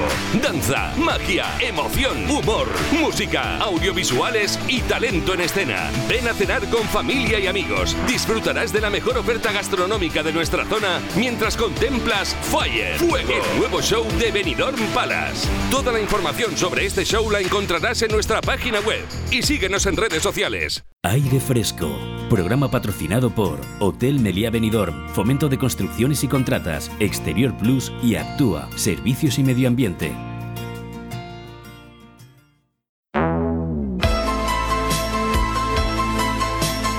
Tondi, el rincón del cine. Con Carlos Dueñas. Bajo las calles se extiende una compleja red de galerías y sistema de alcantarillado. Son miles de kilómetros de canales, colectores y pozos. En ellos habitan básicamente ratas, cucarachas y gusanos, pero en el subsuelo de la ciudad se ha encontrado de todo, desde grafiteros escondidos en depósitos y armas relacionadas con un, con un homicidio hasta cadáveres. Los especialistas se ufanan en recuperar cadáveres en fosas sépticas. Son los únicos autorizados para este trabajo, una de las múltiples funciones de este grupo especializado que se creó en Barcelona un año antes de los Juegos Olímpicos. Durante estos 30 años, los agentes han hallado varios cuerpos relacionados con algún homicidio, aunque en gran medida corresponden a suicidios. En los pozos se producen muchos, muchos más de los que la gente se puede imaginar. El grupo de subsuelo tiene un papel importante en la investigación de un crimen. Son los primeros en encontrar el cuerpo, por lo que realizan la primera inspección. También recuperan armas usadas en homicidios o agresiones y que los delincuentes lanzan por la alcantarilla intentando borrar las huellas del crimen. Describen un pelotón altamente capacitado con muchas posibilidades que trabaja tanto en el subsuelo como en superficie. Cuando entran en acción, el hábitat natural de estos policías es cualquier espacio confinado, con poca ventilación y entradas y salidas limitadas. En su trabajo no hay lugar para la claustrofobia, el vértigo, el miedo o los insectos o la, o la desorientación. Podríamos seguir hablando mucho y largo sobre todo esto que tiene que ver con el super programa de radio que tenemos preparado en exclusiva para ti esta noche aquí en BOM Radio Venidor a partir de las 12 en punto de la noche en ese espacio muy conocido llamado Tondi. Todo nos da igual. Hoy con Noche en el Subsuelo metrocrímenes, alcantarillas, historia y misterios. Pero lógicamente, ¿quién mejor que yo para contarnos todo esto es el director y presentador de este programa, Carlos Dueñas. Carlos, ¿qué tal estás? Pues muy buenas, Leopoldo y compañía. Aquí estoy genial, como siempre, contigo. Yo estoy encantado de poder presentarte una vez más. Hay programas que sabes que a mí me llaman especialmente la atención por cuanto que intento siempre subrayar la inercia que existe entre el programa y el misterio, algo que solamente un maestro como tú consigue, eh, consigue hacernos comprender que es posible. Noche en el subsuelo, imagino que más, que más misterio que un capítulo como este va a ser difícil de encontrar. Bueno, es que la verdad, como siempre, nos faltaban horas, porque, claro, por un lado tiramos de nuestro querido José el Inmortal, ¿no? Los mejores historiadores que hay en este país, ¿no? Para hablarnos de la historia de las alcantarillas, desde cuando a alguien se le ocurrió meter, pues eso, bajo tierra, para que, bueno, pues, eh, digamos, eh, mm, digamos que generarse un poquito como de limpieza en todo lo que es la, la superficie, canalizara, ¿no? Toda la porquería, ¿no? Toda la suciedad, ¿no?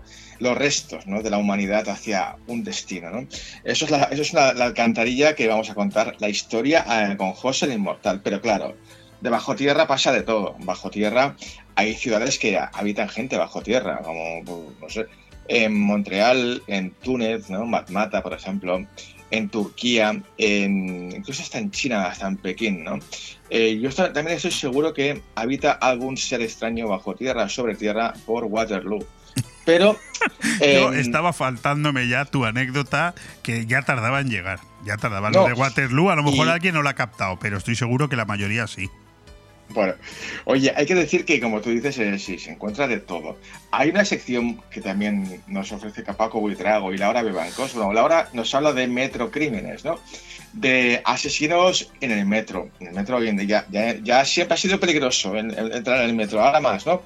Pero ojo, que hay que en Madrid, Barcelona, hay estaciones de metro fantasma que no existen, que eran antiguos refugios en épocas de guerra y se han convertido en estaciones fantasma, que algunas también con sus leyendas, sus fantasmas, apariciones, etcétera.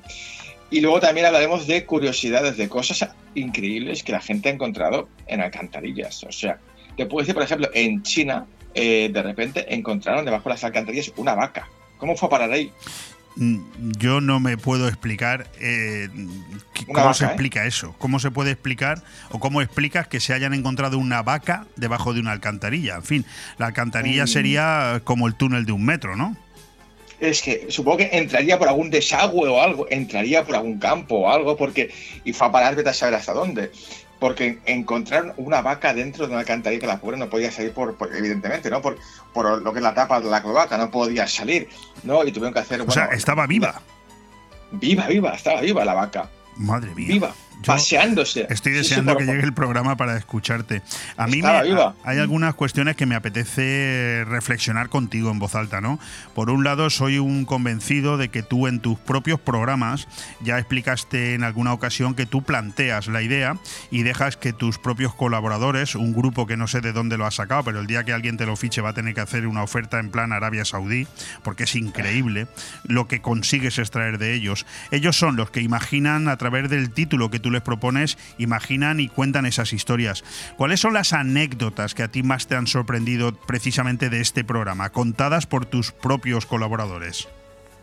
Bueno, a ver, sobre todo eh, por parte de Laura em, me ha hablado eh, cosas increíbles sobre las catacumbas de París, eh, asesinos, gente que, esco- que se escondía, reos, em, bueno, pasaba de todo en las catacumbas de París.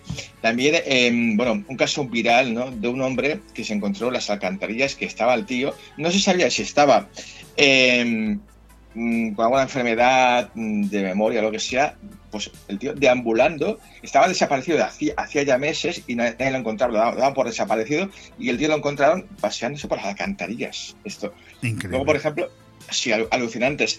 Eh, la estación Covent Garden de, Lo- de Londres también, bueno. eh, hay un, una- un famoso actor asesinado en esa estación que nos va a contar Laura. Con, bueno, con Paco hemos, hemos hablado de esto, de cosas. También, ojo, ten en cuenta que, que parecerá una, una cosa muy, muy lejana, pero oye, eh, no sé si tenemos una, una cierta educación de lo que hay que tirar o no al retrete. O sea, porque a veces Bueno. hay, hay cosas, claro, eh, es que, claro, imagínate, hay gente que tira de todo, tampones. Bueno, nosotros tenemos un magnífico cliente que es la empresa que gestiona el agua, en Benidorm Hidracua, que el gerente Ujú. de vez en cuando pasa por estos micrófonos a explicarnos una y otra vez la cantidad de cosas que no deberíamos echar al, al Claro. váter, porque luego generan montañas de residuos que colapsan todo bajo tierra, ¿eh? Hay cosas que ya te digo que son nocivas, ¿no? Eh, tampones, eh, preservativos, lazos amarillos, ¿no? Cualquier cosa que, que pueda provocar eh, una obstrucción, ¿no? Una obstrucción, ¿no? A la propia mm, humanidad, ¿no? Pero eh, hablando en serio, esta noche vais a flipar, porque te digo es que me falta tiempo. Y luego también hablaremos de, de- incluso, incluso fíjate, hay hasta un, hasta un momento para hablar de Michael Jackson, ya con nuestro querido Adrián Sánchez, que es el experto en Michael Jackson, que ya Sí. viene a hablar siempre del tema. De, sí, sí. Sí, no, por eso, digo que, por eso digo que tienes un equipo de colaboradores que el día que alguien te lo fiche, en su conjunto, va a tener que hacer una oferta superior a la que le han hecho a Benzema en Arabia Saudí. Porque conseguir Pues- un colaborador que te hable siempre de, de lo que tú propongas y lo relacione con Michael Jackson, pues, Pues eh, imagínate, imagínate, va a hablar de, del famoso, anécdotas, curiosidades del famoso eh, rodaje del, del videoclip Bat, del, álbum- del Bat también, que lo rodó Martin Scorsese en una estación de metro en Nueva York, que la, que la propia, digamos, em, alcalde en su momento quería que esa estación se pasase a llamar Michael Jackson, cosa que no, consiguió la estación de Michael Jackson, cuando ya murió. ¿No? Entonces, bueno, cosas increíbles que también pasan bajo tierra, incluso hasta con Michael Jackson. Oye, eh, en Noche en el Subsuelo, el programa de Tondi, que vamos a escuchar esta noche aquí, entre las 12 de la noche y las 3 de la madrugada, hablamos de que se encuentran eh, muchos cadáveres, como yo he dicho al principio en la introducción, pero también se cometen crímenes. Totalmente, hombre, pues, es- ten en cuenta que es, un lugar, eh, vamos, eh, propicio y yo creo que si hay algún, alguna persona que se está escondiendo o huye de algún lado, el mejor lugar para, para atravesar la ciudad es, ba- es bajo tierra, usar las alcantarillas, porque eso lo comunica todo, a fin de cuentas. Tener a ver, tener en cuenta que eso es una cosa habitual, ¿eh? En Nueva York es igual, donde, por ejemplo, si va presidente de Estados Unidos o un presidente de un país eh, con una buena escolta, lo primero que hacen es eh, el recorrido es bajar las alcantarillas y asegurarse de que no haya ninguna bomba ni nada en todo el trayecto que va a pasar el presidente. ¿eh? Sí, cuando sí. va con coche por Es la cierto. ciudad. Eso, eso es lo primero. Que ese, traba- ese trabajo no está pagado, ¿eh? No está pagado. ¿eh? No está pagado, tienes toda, toda la razón. Vamos a centrarnos en lo que nos falta y luego si nos queda un minuto, que lo dudo, eh, volveremos a hablar de Noche en el Subsuelo, porque me ha encantado también el gráfico que nos presentas para eh, la próxima edición de Tondi, que será la próxima semana. Monumentos, pero claro, aquí hay una foto maravillosa de las eh, pirámides de Keops, Kefren y Miquerinos en, en Egipto, monumentos, construcciones ancestrales, esencias, conmemoración, atemporalidad. Además, no sé si me equivoco, pero Salvador Iborra es nuestro catedrático de la Universidad de Alicante. El mismo, el mismo que nos viene a hablar un poco de, bueno, de por qué estaban construidas, eh, bueno, monumentos, ¿no? Construcciones de hace más de 2000 años y se mantienen en pie, bien firmes y que, bueno, según Iborra, lo que se construye ahora no, cree- no cree que dure más de 200 años. ¿eh? Sí, para que Todo lo que se construye Estas ahora. pirámides tienen casi 4.000 años, ¿eh? 3.500 años. ¿eh? No, por supuesto, y nos habla un poco de, de que hay construcciones de que están eh, constantemente, o sea, siempre, siempre, eternamente en mantenimiento. Porque, por ejemplo, el Golden Gate de San Francisco, la, tor- la Torre Eiffel de París, eh, cuando empiezan a, para, que no se eh, pudra, ¿no? el, el- el- hierro, lo que sea, las, las tienen que pintar con, sus cosas y todo eso, pues cuando empiezan por un lado y acaban por otro, al día siguiente tienen que, que empezar otra vez por abajo. O sea, que están constantemente tan enormes que tiene que estar constantemente compasando un poco la ITV, ¿no? La ITV de, los edificios, ¿no? Que sería. Pues, y bueno, sí, sí, fascinante. No, hablaremos largo y tendido de este Monumentos la próxima semana con eh, Carlos Dueñas, pero ahora vamos a tratar en estos minutos que nos quedan con él esos tres eh, estrenos de cine para este fin de semana que él ha determinado que considera que son los más atractivos.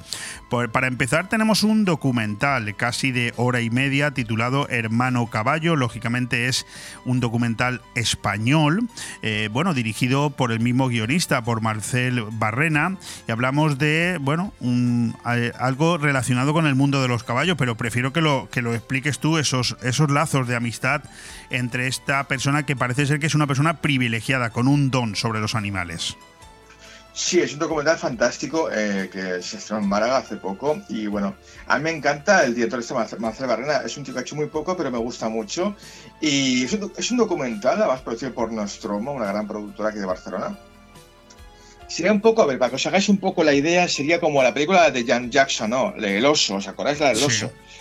Pues es una película, pues, eh, El oso pero en caballo, o sea, que narra la historia de, un tío que va a ser real, Santi Serracams, que tiene un don especial para comunicarse con, los, con esos animales, con los caballos, y un poco nos habla un poco de la singladura que uno conoce a un caballo en un viaje a Marruecos y un poco lo quiere cuidar, que está un poco ya desahuciado, y la relación con él, ¿no? Y es una mezcla entre documental, pero a la par también tiene como una especie como de, de historia de fondo, muy bonita, me encanta. La verdad es que es como, he hecho un buen ejemplo, es, es como el oso, porque a fin de cuentas el oso, aunque esté narrado de forma ficticia tenga una historia, no deja de ser un documental de, lo que es el oso, un oso, cómo vive un oso en su hábitat, pues esto sería un poco parecido pero en caballo. O sea, es, un documental que se va a proyectar en las salas de cine también como bien, ¿no? Estamos hablando de un, estreno de cine que se estrena ahora, este viernes, en, salas, Hermano Caballo.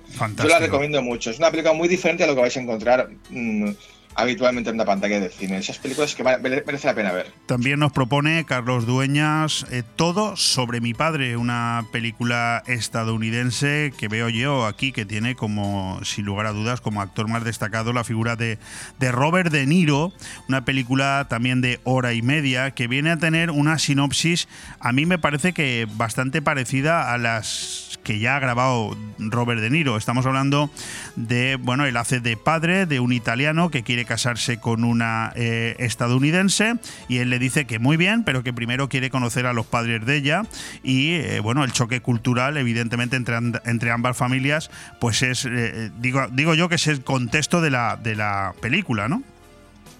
Totalmente. Es una película, a ver, como tú has dicho, sería un poco como, mm, a ver, como los padres de él. sí, sí, sí, correcto. Es que yo soy muy malo para, para los titulares, pero sí, los padres de él, que además tuvo dos partes, si no me equivoco. Y más, yo te diría que más y todo, ¿eh? Hasta un par de spin-off y todo. Es algo parecido, hay un poco contraste de culturas. Es un, un, italiano que se va a casar con una chica muy guapa y, quiere conocer a la familia del padre, americana, muy, muy, muy, muy yankee, muy yankee, que es evidentemente Robert Renero que últimamente, pues oye, la gente se queja de que, oye, pues un señor que ya tiene su edad y que ya ha hecho de todo en el cine, de todo y bueno y genial, ahora déjalo que, haga comedias y se gane la vida, porque es un tío que tiene pues muchas deudas y muchos gastos y también le gusta pues casarse con, con tías con 50 años más jóvenes que él y tiene que mantenerlas, evidentemente. Y eso cuesta, lo suyo, ¿no? Eso cuesta mucho. Eso, a mí me dijo un, día un buen amigo, Carlos García, director de la sala Pandown de Barcelona, ¿no? Correcto. Que decía, tú, tú no te cases, tú queda cada, cada día con una diferente. dice, porque si tú haces números, esa la cuenta. Me decía, Em, sí, sí, hizo un gran consejo. Entre Waterloo, los lazos amarillos y la explicación matrimonial, hoy te estás saliendo, Carlos. Hoy estás excepcional. muchas gracias. Bueno, oye, el tercer título de esta semana supongo que será la que más recaudación tendrá en taquilla, será la que yo no iré a ver nunca. Mi, mm. pareja sí, pero es Transformer, El despertar de las bestias, una película larga de dos horas y diez minutos y que, bueno, es, entiendo que forma parte de esta saga de Transformers, ¿no? Totalmente, bueno, Transformers es una saga increíble que empezó el 4 de julio del 2008, me acuerdo perfectamente, porque en el día de estreno de la primera estaba yo en Los Ángeles y la vi allí, y, se inauguró la, saga Transformers. Eh, y la verdad es que es una pasada, es una especie de reboot, ¿no? no es una secuela, es un reboot, es como una especie de reinicio de toda la saga, con los efectos que hay ahora, que son muy superiores a los que había en 2008. Eh, está brutal, ha batido el récord de visitas en YouTube el trailer, o sea, es una pasada, a mí me, me encanta, es un espectáculo esta película. Pero bueno, para Transformers también tenemos eh, aquí, en, nuestro país, ¿no? Gente que cada día se transforma. Esta es, la, esta es la cuarta puntualización hoy, ¿eh? Te las estoy tomando nota de todas, ¿eh?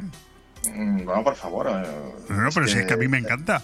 Y en los oyentes, como ya te conocen, pues ya saben que entre Waterloo, Lazos Amarillos, los Transformes españoles y no sé qué más has dicho, estás que te sales. Hoy estás que te sales. Pues nada.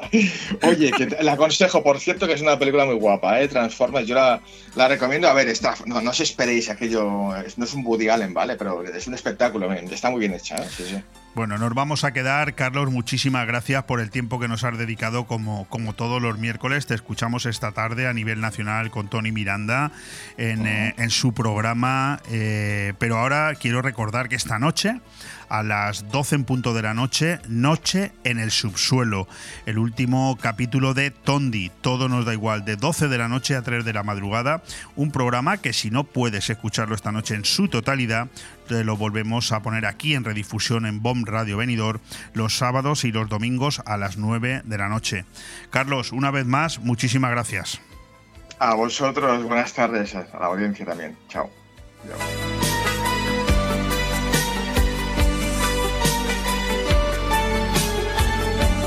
Bon Radio. Nos gusta que te guste. La tradición es un arte y en Mesón el Segoviano somos artesanos. Artesanos de la buena cocina. Prueba nuestro cochinillo segoviano, el cordero al horno, el chuletón de buey, bacalao a la vizcaína y muchos más platos que harán que repitas. Además, estamos preparados para cualquier reunión, evento o grupo. Descubre nuestros menús especiales. También tenemos un fantástico menú diario para que comas como en casa. Mesón el Segoviano. Artesanía en la cocina. En calle Ibiza 10, Benidorm. El fuego se apodera de la mejor sala de fiestas de Europa, Benidorm Palace. Tras el éxito de Agua y Tierra llega un nuevo elemento, el fuego. Danza, magia, emoción, humor, música, audiovisuales y talento en escena. Ven a cenar con familia y amigos. Disfrutarás de la mejor oferta gastronómica de nuestra zona mientras contemplas Fire, Fuego, el nuevo show de Benidorm Palace. Toda la información sobre este show la encontrarás en nuestra página web y síguenos en redes sociales. Big Mat Aliazul, la tienda profesional de la construcción. Pide el catálogo de jardín de Big Mat Aliazul con lo mejor en barbacoas, riego, toldos, iluminación, cobertizos y todo tipo de herramientas con los mejores precios y la mejor financiación. Y si estás pensando en reformar tu piscina, también Big Mat Aliazul. Ah, y descubre cómo llevarte viajes gratis y sin sorteos simplemente por comprar en Big Mat Aliazul. En Benidorm y Villajoyosa, Big Mat Aliazul y en bigmataliazul.es. ¿Te gusta llegar a tiempo a tu destino? ¿Volver a casa tan cómodo y seguro como si fueras tú mismo el que conduces? Radio Taxi Benidorm. El mejor servicio a tu entera disposición. Descárgate nuestra aplicación Pide Taxi para el móvil y solicita un taxi de la manera más fácil. Visita nuestra web radiotaxibenidorm.com. Radio Taxi Benidorm 96 586 26 26. Vive el comercio de tu ciudad, el programa que sirve de escaparate para oír y ser oído. Asociaciones y empresarios de todos los sectores tienen aquí la ventana para contar sus éxitos y exponer sus dudas. Vive el comercio de tu ciudad, un espacio patrocinado por la Concejalía de Comercio del Ayuntamiento de Benidorm, las asociaciones AICO y Abreca, Bodegas Bocopa y Chocolates Marcos Tonda, cada miércoles de una y media a 2 de la tarde y en redifusión de 10 y media a 11 de la noche.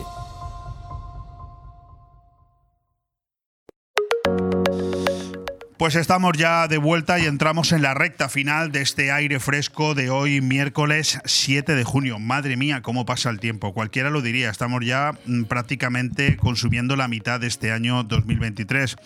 Y Hoy va a ser un especial, una cosa muy distinta en este Vive el Comercio de tu ciudad, porque tengo conmigo una persona que eh, ha sido de todo y por lo tanto también tiene su cabida en este espacio cuando hablamos de comercio, porque él también ha sido un gran comerciante en Benidorm. Ha sido alcalde de la ciudad en tres ocasiones, ahora está jubilado, se dedica a hacer lo que le gusta canta, es un gran artista, está demostrando su eh, faceta polifacética. Es una cosa curiosísima. Os hablo de Manuel Catalán Chana. Manolo, ¿qué tal? ¿Cómo estás? Muy bien, afortunadamente muy bien. Pensar que el año pasado por estas fechas estaba a punto de caramelo eh, para irme del barrio eh, de, de Benidorm. Nos están viendo a través del vídeo, Sí. eh, en redifusión que- no, pero en directo y sí. que ahora y ver, que ¿eh? ahora me encuentro pues muy muy bien hombre me canso un poco todavía ¿eh? porque ¿Qué años tiene Manolo? Eh, sete- voy a cumplir 76 en agosto El día que murió Manolete. el día que murió Manolete sí señor El 29 de del agosto. cual estoy dispuesto y, y esto ya lo brindo a, lo- a dar una conferencia porque creo que soy un experto en Manolete Oye, pues cuando quieras. sí sí sí, Hombre, sí. Además, yo creo que a partir de ahora en el Ayuntamiento de Benidorm me da la sensación de que te están haciendo mucho más caso, que es como corresponde. Sí, vamos a ver, yo estoy encantado, vamos a ver, tanto con el trato que tengo con el alcalde, eh, si te digo que esta semana he tenido con él un vis a vis de tres cuartos de hora, pues eso no, bien, pero es que el concejal de Cultura también es un chico majísimo, eh, que está prestando apoyo a todos los que queremos hacer caso, a, caso no, a todos los que queremos hacer algo, y que además lo hacemos, creo yo, que bien eh, y, y gratis. Bueno, pues vamos a hablar de lo que va a pasar con la figura de Manuel Catalán Chana en breve aquí en el eh, eh, Salón de Actos del Ayuntamiento de Benidorm ahora y luego al final de la entrevista lo volveremos a recordar. Manuel Catalán Chana eh, el próximo día, el próximo martes 13 de junio a partir de las 7 de la tarde y por supuesto con aforo eh, hasta que el aforo se llene en el Salón de Actos, que coste que lo avisamos para que luego la gente es no se quede pequeño, es pequeño. Es pequeño. Hablamos de un concierto musical Perdona un momento, per- déjame que te interrumpa. Podía haberlo hecho en el nuevo auditorio. Pero, ojo, eh, aquí hay quien se pega faroles, hemos hecho no sé qué, no. Ojo que no es, no es Tony Pérez, son los del los, los señores del PSOE. Qué vergüenza. ¿eh? ¿Quedan? ¿Eh? ¿Queda alguno en el Ayuntamiento de Benidorm? Bueno, ahora o sea, creo que han bajado dos eh, y, y seguirán bajando. Bueno, pero no, lo que quiero decir es que podía haberlo hecho allí, pero claro, hacen una cosa y tiene una acústica tan mala, tan mala, tan mala.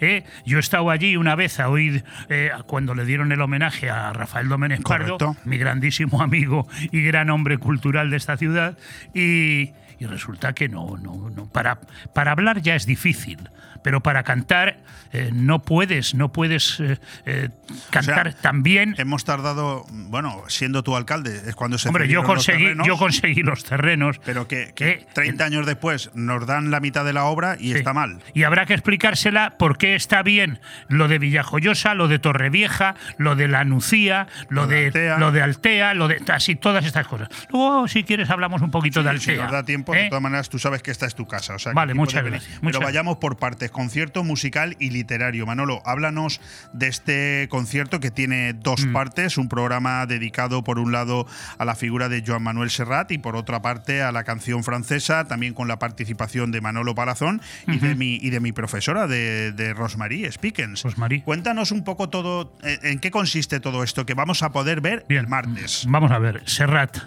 Serrat, para mí y para Manolo, ¿eh? nos pusimos de acuerdo, es uno de los grandes, grandísimos, no solamente intérprete, creador musical, mm, como yo, yo diría que yo diría, yo diría de él, que es un hombre que lo ha hecho todo de la canción. Pero, es- pero fundamentalmente es un poeta. Es un poeta. A veces canta con las poesías, por ejemplo, de Antonio Machado, que yo sé que Palazón, que es un experto, un profesor de literatura, pues hablará de la figura de Machado. Y aprovecho para decir una, una crítica. ¿eh? Yo soy muy crítico. ¿eh? Qué pena me da Machado. Yo he estado en Coyur allí. Está tirado en el suelo, entre piedrecitas. Y están hablando de la memoria Cementerio de Coyur en Francia. en en Francia, y están hablando de la memoria histórica y no son capaces de traer a Machado o de encontrar a García Lorca. ¿eh? Que ambos, si no hubiera sido porque a uno le mataron y otro se murió de pena, ¿eh? hubieran sido seguramente premios Nobel de literatura. Porque mejores que ellos hay pocos, muy pocos. Bueno, pues ahí queda la crítica de Manolo. No, entonces Manolo Palazón va a hablar de, de la figura, pero también va a hablar de las otras creaciones que hace de Serrat, que esas sí son suyas. La canción Lucía, por ejemplo, o Paraules d'Amor, eh, pues son, son maravillosas. ¿no? El acto entonces va a consistir, empezamos a las 7 de la tarde, Salón de Actos del Ayuntamiento de Benidorm, martes 13 de junio, apertura de puertas a las 7 menos cuarto. Habrá una primera exposición, o sea, primero No, saldremos, saldremos los dos. eh, tú y eh, Manolo Palazón. Sí, pero vamos, fundamentalmente el que va a ocupar casi todo el espacio, eh, y no por no, no- no lo digo por nada, eh, soy yo cantando Bueno, es que las tú eres el que canta, Claro, lógicamente. claro, voy a cantar. No, bueno, él también va a cantar, ¿eh? Ah, también va a cantar También va a cantar, sí. Sí, no vamos a hacer, no vamos a hacer intermedio, y en el intermedio sé que va a cantar una canción eh, de Serrat, eh, por cierto, eh, dedicada a él y a mí, se llamaba Manuel. Le llamaban Manuel. Le llamaban correcto, Manuel sí, sí, y después va a cantar una en francés. Él también habla Pobre- en francés. Pobre Martín. Pobre Martín de, Martín. de, de, de Brassin. Correcto. Eh, muy bien. Oye, y, y, además luego en la segunda parte, su esposa, eh, que ahora me he enterado que ha sido tu profesora. Muchos años de eh, francés. Rosmarie, Rosmarie, pues va a presentar cada una de mis canciones en francés. La belleza de las canciones que voy a cantar en francés, y además son conocidísimas en todo el mundo, por todo el mundo, eh, de hablar de Ne me quitte pas, o de hablar de La Vie en Rose, o hablar de. Pero claro, pasa una cosa son para mí mucho más bellas, yo que sí que las conozco perfectamente, las letras tan bonitas como la música. Y entonces ella va a intentar, con su palabra, explicar eh, quién era este artista y, a qué se debe esa canción. Estamos hablando de que Manolo Catalán Chana va a interpretar en la primera parte de este concierto seis temas de Joan Manuel Serrat y luego en la segunda parte, después de ese intermedio en el que intervendrá Manuel Palazón, intervendrá de nuevo eh, Manuel Catalán Chana cantando seis temas en francés comentados previamente por Rosemarie Spickens, que es profesora de francés y también eh, esposa de Manuel Catalán, eh, de, Manolo Palazón. ¿Tenéis un pianista eh, invitado también? Sí, sí, sí, sí, sí. Tenemos un pianista nuevo, Arsenio. Es un hombre, él es de Villajoyosa, ha llevado, ha estado casi toda su vida trabajando en Benidorm, ahora se ha jubilado, eh, da clases porque no solamente es un gran pianista, es un maestro de acordeonistas. eh, y, y he tenido la suerte de encontrarle, mira, ahí hace una versión de la canción, una canción muy bonita que es Le Feuille Morte, las hojas muertas. Bueno, que en lo que es la parte musical es como si estuviéramos oyendo solo con el piano o una orquesta de jazz. Es, es increíble, es increíble. Yo, vamos, cuando, cuando se lo oí, vamos, me paré de cantar y todo porque digo, bueno, pero... Casi- es- casi mejor. No, mira, me ponen los pelos de punta. o sea que muy, muy bonito, muy bonito. Pues nada, ya lo están Sí, es el nuevo pianista. Estaré, prepararemos enseguida el, el concierto de verano en el Señoret, que ya puedo adelantar al menos dos de los que vamos a actuar allí. Una es la gran Marlene Aquino. Ah, qué ¿eh? bueno. O sea que va a volver allí. Eh, yo se la propuse a Vicente, Vicente y yo nos, también somos muy amigos. Y va, va- va a cantar allí, pero con una novedad que no la puedo dar ahora porque va, va a ser una novedad. Y luego eh, ella va, a empezar a abrir el ciclo de verano. Es, es cada sábado habrá una, una actuación y yo lo cerraré y ya estoy preparando también ya ese concierto. Y entre medias puede haber una sorpresa que ahora no te la puedo decir, pero que, pero que ya se Bueno, ya, comentará. ya tendremos tiempo de Sí, comentar. de poder ir a cantar ambos, Marlene y yo, a un gran hotel de Benidorm. Fantástico. En su Un momento, concierto, un concierto. Cuando lo sepas, aquí lo Sí, sí, sí, sí, muy bien. encantados. Muchas bueno, gracias. dicho queda, concierto musical y literario a cargo de Manuel Catalanchana, también con la participación de Manolo Palazón, próximo martes 13 de junio a las 7 de la tarde, a foro libre en el Ayuntamiento de Benidorm. Día Salón de San. Antonio. Correcto. ¿eh? Eh, que si va el alcalde, que creo que sí irá, hombre, le brindaré una canción. Efectivamente. ya queda dicho. Tú le has escuchado a él, él te ha escuchado a ti, porque tú has escuchado un poquito. Un de poco, la un poco. Llega a mi casa, ya había empezado, pero le he oído algo. Bueno, Manolo, pues eh, a mí me apetece hablar contigo un poquito de política. Y a mí siempre. ¿Te me- parece bien? Vamos a ver. y- Lo que pasa es que como estamos en el espacio este de Vive el Comercio de tu ciudad, Bien, bueno, para, pero- para quedar bien tú y yo. pero si es que política es todo. No, pero escúchame, para quedar bien y Sí. para que a mí no me llame nadie la atención, cuéntanos algo de tu vida empresarial, para que la gente sepa que tú también Bueno, has sido sí. un gran empresario. Sí, bueno, yo recibí de mis padres cuatro joyerías con locales propios en las mejores calles de Benidorm. Teníamos menos el Rolex, teníamos todas las marcas, Omega, Longines, Tissot, eh, todas esas marcas, eh, teníamos todo la joyería en oro, en la media joyería. ¿Eso quiere decir que cuando tus padres te eh, donaron estas joyerías, Benidorm tenía el público, ese público que compraba ese tipo? Bueno, yo te diré que la famosa a ver si me acuerdo cómo se llama, la que se puso por primera vez la minifalda, la inglesa esta que venía a Benidorm, ¿eh? Compró hasta una sortija de esmeralda con brillantes. Teníamos, eh, teníamos un público no mejor que el de ahora. Nunca Te iba- tiempo iba- pasado fue mejor. te iba a preguntar ¿eh? también. Pero, pero eh, sí que había gente, sobre todo dentro de los alemanes, ¿eh? la falta de agua eh, nos fastidió el mercado alemán. Pero, bien, pero teníamos un muy buen público. El, Entonces. el público de ahora, Manolo, Teníamos un gran público de Madrid también, ¿eh? que luego se fueron trasladando por el esnovismo de ir a Marbella, cuando Marbella, pues comparada con nosotros, yo que he tenido inclusive, yo acudí a una conferencia al siglo XXI en Madrid con un mano a mano con el alcalde de Marbella. Y prácticamente no lo dejé hablar. ¿Sabes quién me presentó a mí en esa conferencia? No. Pues nada más y nada menos que Emilio Romero. Para que veas. Eh, para que, también veas. tenía casa en Benidorm. También tenía casa en Benidorm, sí. Tenía una casa y luego un chalet en Sierra Helada. Director del diario El Pueblo, ¿no? Sí, Hombre, pero años. vamos a ver, era el su que- hija era Maribí Romero. Maribí Romero era el que escribía las cartas tanto al rey como al príncipe. ¿eh? Eh, las famosas cartas de Juan a los tiempos de Juan Carlos, siendo príncipe de España. En fin, era un hombre de una de un nivel cultural tan amplio Le y de un conocimiento, ojo. Y, y tengo una anécdota de él que no sé si contar. Que le decía yo a los oyentes que antes de que entraras en antena te he preguntado, Manolo, ¿tú crees que tú y yo seremos capaces de estar hablando media hora? Y tú me has contestado y tres. Y hasta mañana, si Y hasta falta. mañana, sin ánimo. Vamos a ver. ¿Cuál eh, es esa anécdota? Yo invité a una cena, a una cena, a Romero, a Juan- Emilio Romero. a mi amigo Juan de Ábalos, a mi amigo Emilio Romero, a un general eh, que ellos, que vivía en el Rincón de Lois, un general franquista, eh, que eh, no me acuerdo el nombre. No porque no quiera, ¿eh? Keipo de Llano. ¿Eh? No, no, no, no, no, no, no, pero, bien, no, pero la que organizó el, el- el lío allí fue su mujer. Sí. Y quién más, así. y uno que venía venía en nombre del PSOE Como porque no era rápido, Manolo, porque era, ¿eh? un accionista del Casino Costa Blanca y habí- le habían puesto allí eh, los del PSOE. Bien, bueno, pues llega un momento, eh, sale el nombre de Alfonso Guerra ¿eh? y dice Emilio Romero, hombre, qué gran respeto tengo yo hacia don Alfonso Guerra. A ambos, a ambos, ¿eh? nos encanta la cultura. ambos tenemos una lengua viperina y ambos nos encantan las mujeres. Estaba su mujer allí al lado. Y dice la mujer del general, ese lo que es es un hijo de la Gran Bretaña. Allí se montó un lío, se montó un lío que no Madre vea, mía. que no vea. O sea, bueno, de esas, de esas eh, como Bueno. voy a empezar a escribir el libro, eh, de esas contaré tantas y tantas que la gente se lo va a pasar muy bien. Déjame que te pregunte algunas cosas. Manuelo Sí, pregúntame, Catalanchana, eh, alcalde de Benidorm en tres ocasiones, por lo tanto, ex político, también empresario, comerciante, artista.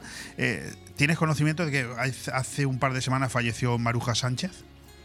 Sí, de cuyo nombre no quiero acordar. Es lo que te iba a Como el preguntar. Quijote, ¿Se ha como el un capítulo? No, vamos, se hace- no, para mí, vamos a ver. Yo, Bueno, yo quiero recordarle a los yo oyentes que- que- que- per- perdonar, perdonar, perdono, porque soy creyente, pero no olvido. Sí. Bueno, yo déjame que le recuerde a los oyentes simplemente que Maruja Sánchez fue la culpable de la moción de censura que quitó del poder a Manolo Catalanchana en el 91. Con mayoría, era teniendo Manolo Catalanchana, mayoría absoluta. mayoría absoluta. y ojo, y habiéndome enfrentado al, al señor Zaplana y a mi amigo Vicente Pérez de Besa, juntos. Iba a tener yo una cierta eh, maldad en el micrófono, pero no lo digo como tal. Pero fíjate, al fallecer Maruja Sánchez, los problemas de salud tan graves que tiene Eduardo Zaplana, eh, tú has dicho que eres creyente. ¿En algún momento te ha dado por pensar que la vida termina pasando factura a todo el mundo? Porque tú estás estupendo, estás fabuloso. Bueno, muchas, muchas gracias. No, no, es la realidad. El año Pero pasado- vamos el a ver, pasado- eso, eso me lo dice todo el mundo. ¿eh? No lo pero sé, yo te pero bueno, bien, eh, yo me encuentro afortunadamente eh, muy, muy bien, eh, me canso un poco, ¿eh? Eh, mi mujer querría que estuviésemos todo el día andando, eh, vamos, a mí, aparte de aburrirme mucho lo de andar, pues me podría cansar. Sí, pero más, te, has- ido por los cerros de V. más de 5 o 6 kilómetros. Bueno, pues... ¿Qué quieres que te diga? No lo sé. ¿Qué Yo- quieres que te diga? Yo pregunto. vamos a ver, yo no estoy en edad de hacer daño a nadie. Que nunca lo he hecho, ¿eh? A sabiendas nunca he hecho, he perjudicado a nadie, ni como alcalde, ni como empresario, ni como nada. ¿eh? Eh, puedo ir por la calle con la cabeza muy alta, a mí no me insultan como, como insultan a Pedro Sánchez, que es una vergüenza nacional. ¿eh? Y, ojo, ni he metido la mano en ningún sitio como la ha metido el señor Zaplana, ¿eh? que empezó con Naseiro, siguió en Benidorm y ahora mismo está a expensas de juicio. Y está muy malo, pero bueno, pero, pero bueno, pero así lleva mucho tiempo. Yo te quiero preguntar varias cosas más. Por un lado, han nombrado la figura de Pedro Sánchez. ¿Hasta qué punto el- los socialistas de toda la vida, esos socialistas que forman parte de la historia de un partido socialista que ya pasa Sin de los lugar a 100 dudas, sin de lugar a los dudas. 140 años, eh, ¿por, por qué no reaccionan los socialistas de siempre? ¿O es que los socialistas porque de están siempre- igual porque están igual que yo ¿eh? yo mm, ha pasado por mi cabeza en muchos momentos el escribir artículos ahora sobre la situación de ese increíble partido del PSOE pero cómo se puede estar y confiar en un PSOE que está gobernando España con los que no quieren ser españoles, que nos están imponiendo las leyes con los que mataban, eh, que han matado amigos míos, como el hermano de Mújica o como el concejal de San Sebastián. eh. Ordóñez. Ordóñez, muy amigo mío. Le he traído aquí a Benidorm y él me ha invitado a mí a San Sebastián. eh. Y el Poto, el hermano de, de- de Enrique Mújica, era, venía a verme a menudo, a menudo al ayuntamiento de Benidorm porque como abogado tenía, llevaba pleitos y asuntos de eh, compras inmobiliarias y todo esto de muchos vascos que vivían en, en San Sebastián. ¿Y qué al le mismo pasa al Partido Socialista? ¿Está durmiendo? ¿O se han conf- no, son no, no, que vamos a ver, vamos a ver, cuando llegas a una determinada edad no quieres hacer sangre. ¿eh? Vamos a ver, el, el que más ha destacado ¿eh? ha sido Alfonso Guerra, que lleva hablando desde hace mucho tiempo. Eh, luego Leguina, personas, personas que son de tal nivel tanto moral como cultural, tan alto, ¿eh? que inclusive los que no podían ver a Alfonso Guerra ahora le tienen un gran respeto. ¿eh? Es- Pero, eso es, bueno, eso es así. pero vamos a ver, ¿y qué, ¿y qué se adelanta? Ahora, eh, todos esos donde yo podría incluirme, porque yo no soy de ningún partido, lo digo bien claro, yo voto al PP porque me parece bien y porque en Benidorm lo están haciendo muy bien y porque en España no hay otra alternativa. ¿eh? No hay otra alternativa. Pero nos vamos a meter ahora en volver. eh, no, eh, volver es una de las canciones que a lo mejor cantaré. al Partido Socialista realmente lo que le hace falta es bajar hasta el suelo para Sí. liquidar todo esto Vamos que ahora mismo entorpece es- a ese gran Vamos partido, a ver, ¿no? este señor que es el presidente del gobierno, antes de serlo, en un comité federal del PSOE, ¿eh? tenía una urna para dar el pucherazo por detrás. ¿eh? Eh, o sea, hacer trampas a sus propios compañeros. Es un tramposo. Es un narcisista, da vergüenza eh, a los que hemos estado en el Partido Socialista y hemos conocido a toda esa gente. Yo he conocido a todos, a todos. Lo sé, lo sé. Y, y bueno, pues... Por eso te pregunto, Ah, ah, porque ojo, tú has formado ojo. parte de ese gran Partido Socialista Eh, de la eh, Eso transición. es. Y llegó un momento en que cuando llegó Zapatero, que fue el que empezó a fastidiar las cosas, eh, aunque dicen que fue el que Pero, ¿en qué, ¿en qué se diferencia Sánchez de Zapatero? Por ejemplo. Bueno, en, en que no era, no era tan malo como es este. Este es malo. ¿A- Este era más bien bobo, por decirlo No, no, no, de bobo no tenía nada. De boba no tenía un pelo y la prueba es que ahora, ahora están los dos juntos. ¿Eh? Eh, muy cerca de Venezuela este y muy cerca de Cuba y muy cerca de esos países que no son democráticos y que algunos de ellos los he visitado yo. Yo he ido invitado por Cuba al quinto centenario ¿eh? y di una conferencia en La Habana y querían que me quedase allí a dar clases en la Universidad de Turismo. Pero una cosa es que vaya porque me invitaron y otra cosa es que...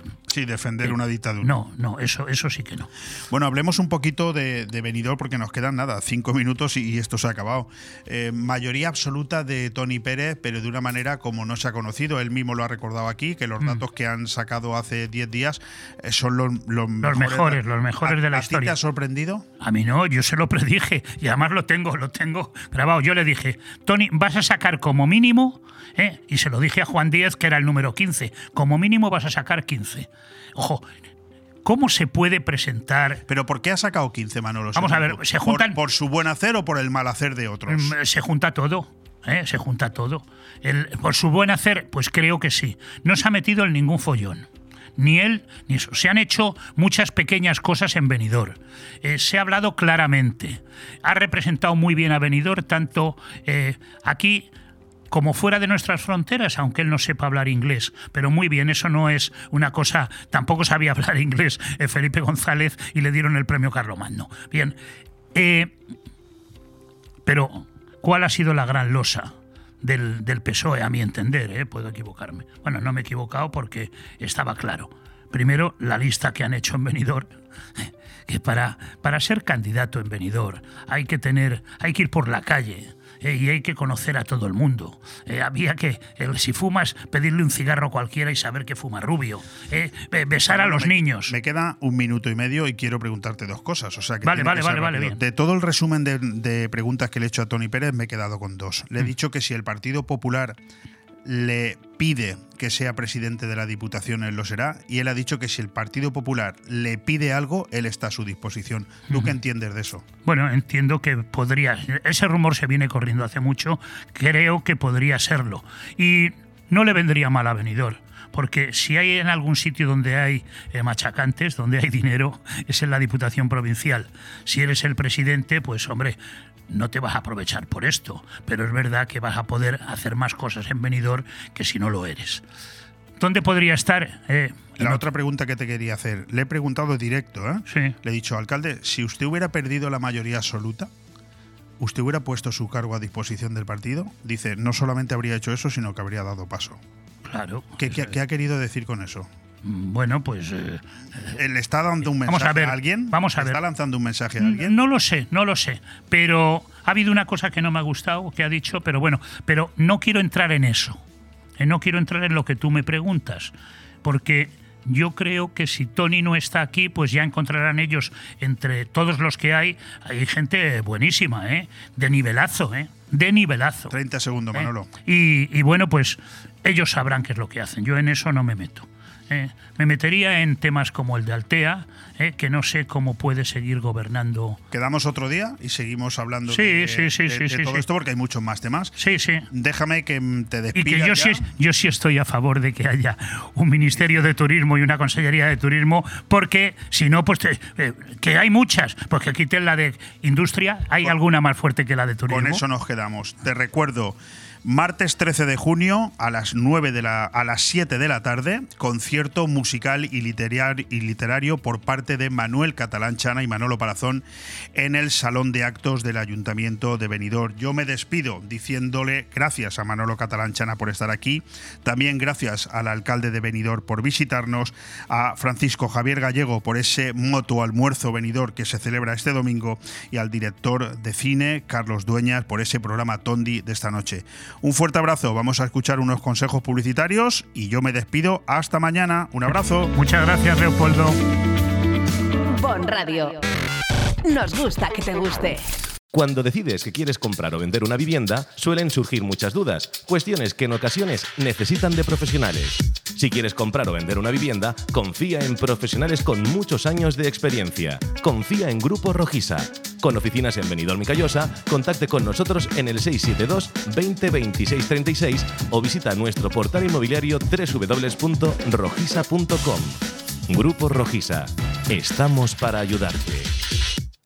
Finestrat con la juventud y el empleo. Si tienes más de 17 años, este mes de julio podrás realizar el curso de monitor de actividades de tiempo libre educativo infantil y juvenil en Finestrat, con salida laboral para trabajar en comedores, campamentos, ludotecas, talleres de información y campus de verano. Del 3 al 28 de julio, de 9 a 2 en el Centro Juvenil Finestrat. Información e inscripciones en el WhatsApp 606-936-432. Finestrat con la juventud y con el empleo. Porque en Finestrat lo tienes todo. La Jungla, sala privada de alquiler para eventos infantiles, para celebraciones de cumpleaños, ideal también para niños pequeñitos de hasta 6 años, baby shower, bautizos, reuniones familiares. Lo mejor de la Jungla es que puedes traer lo que quieras de comida, bebida, tarta, decorar la zona diseñada para ello, hacer mesas dulces, poner música a tu gusto. La Jungla, en el Albir. Visita nuestra página web, lajunglarent.com. La Jungla. No te quedes sin tu fecha de reserva con antelación. Estamos en el centro del Albir, con parking gratuito para tus invitados. Recuerda, La Jungla. Desde hace ya muchos años hay un sitio en la cala de Finestrat por el que hemos pasado todos. Restaurante Mítico. Seguro que has probado su fantástico menú diario o has ido a celebrar algún evento o simplemente a disfrutar de su variada carta. ¿Qué dices? ¿Que todavía no lo conoces? Pues no sabes lo que te estás perdiendo. Ven a Restaurante Mítico y que no te lo cuenten. Restaurante Mítico, con amplio parking y abierto de lunes a domingo. Restaurante Mítico, en Avenida Finestrat número 23, La Cala de Finestrat. Porque nunca es tarde para sonreír, MyDent, tu clínica dental en Benidorm. Somos especialistas en blanqueamientos, implantología, estética dental, ortodoncia, periodoncia. Infórmate sin compromiso. Nuestra experiencia y un trabajo minucioso y profesional garantizan unos resultados excelentes. MyDent, en calle Gambo número 10, en Benidorm. Llámanos al 96 585 58 45. www.mydentdental.es. MyDent, especialistas en tu felicidad.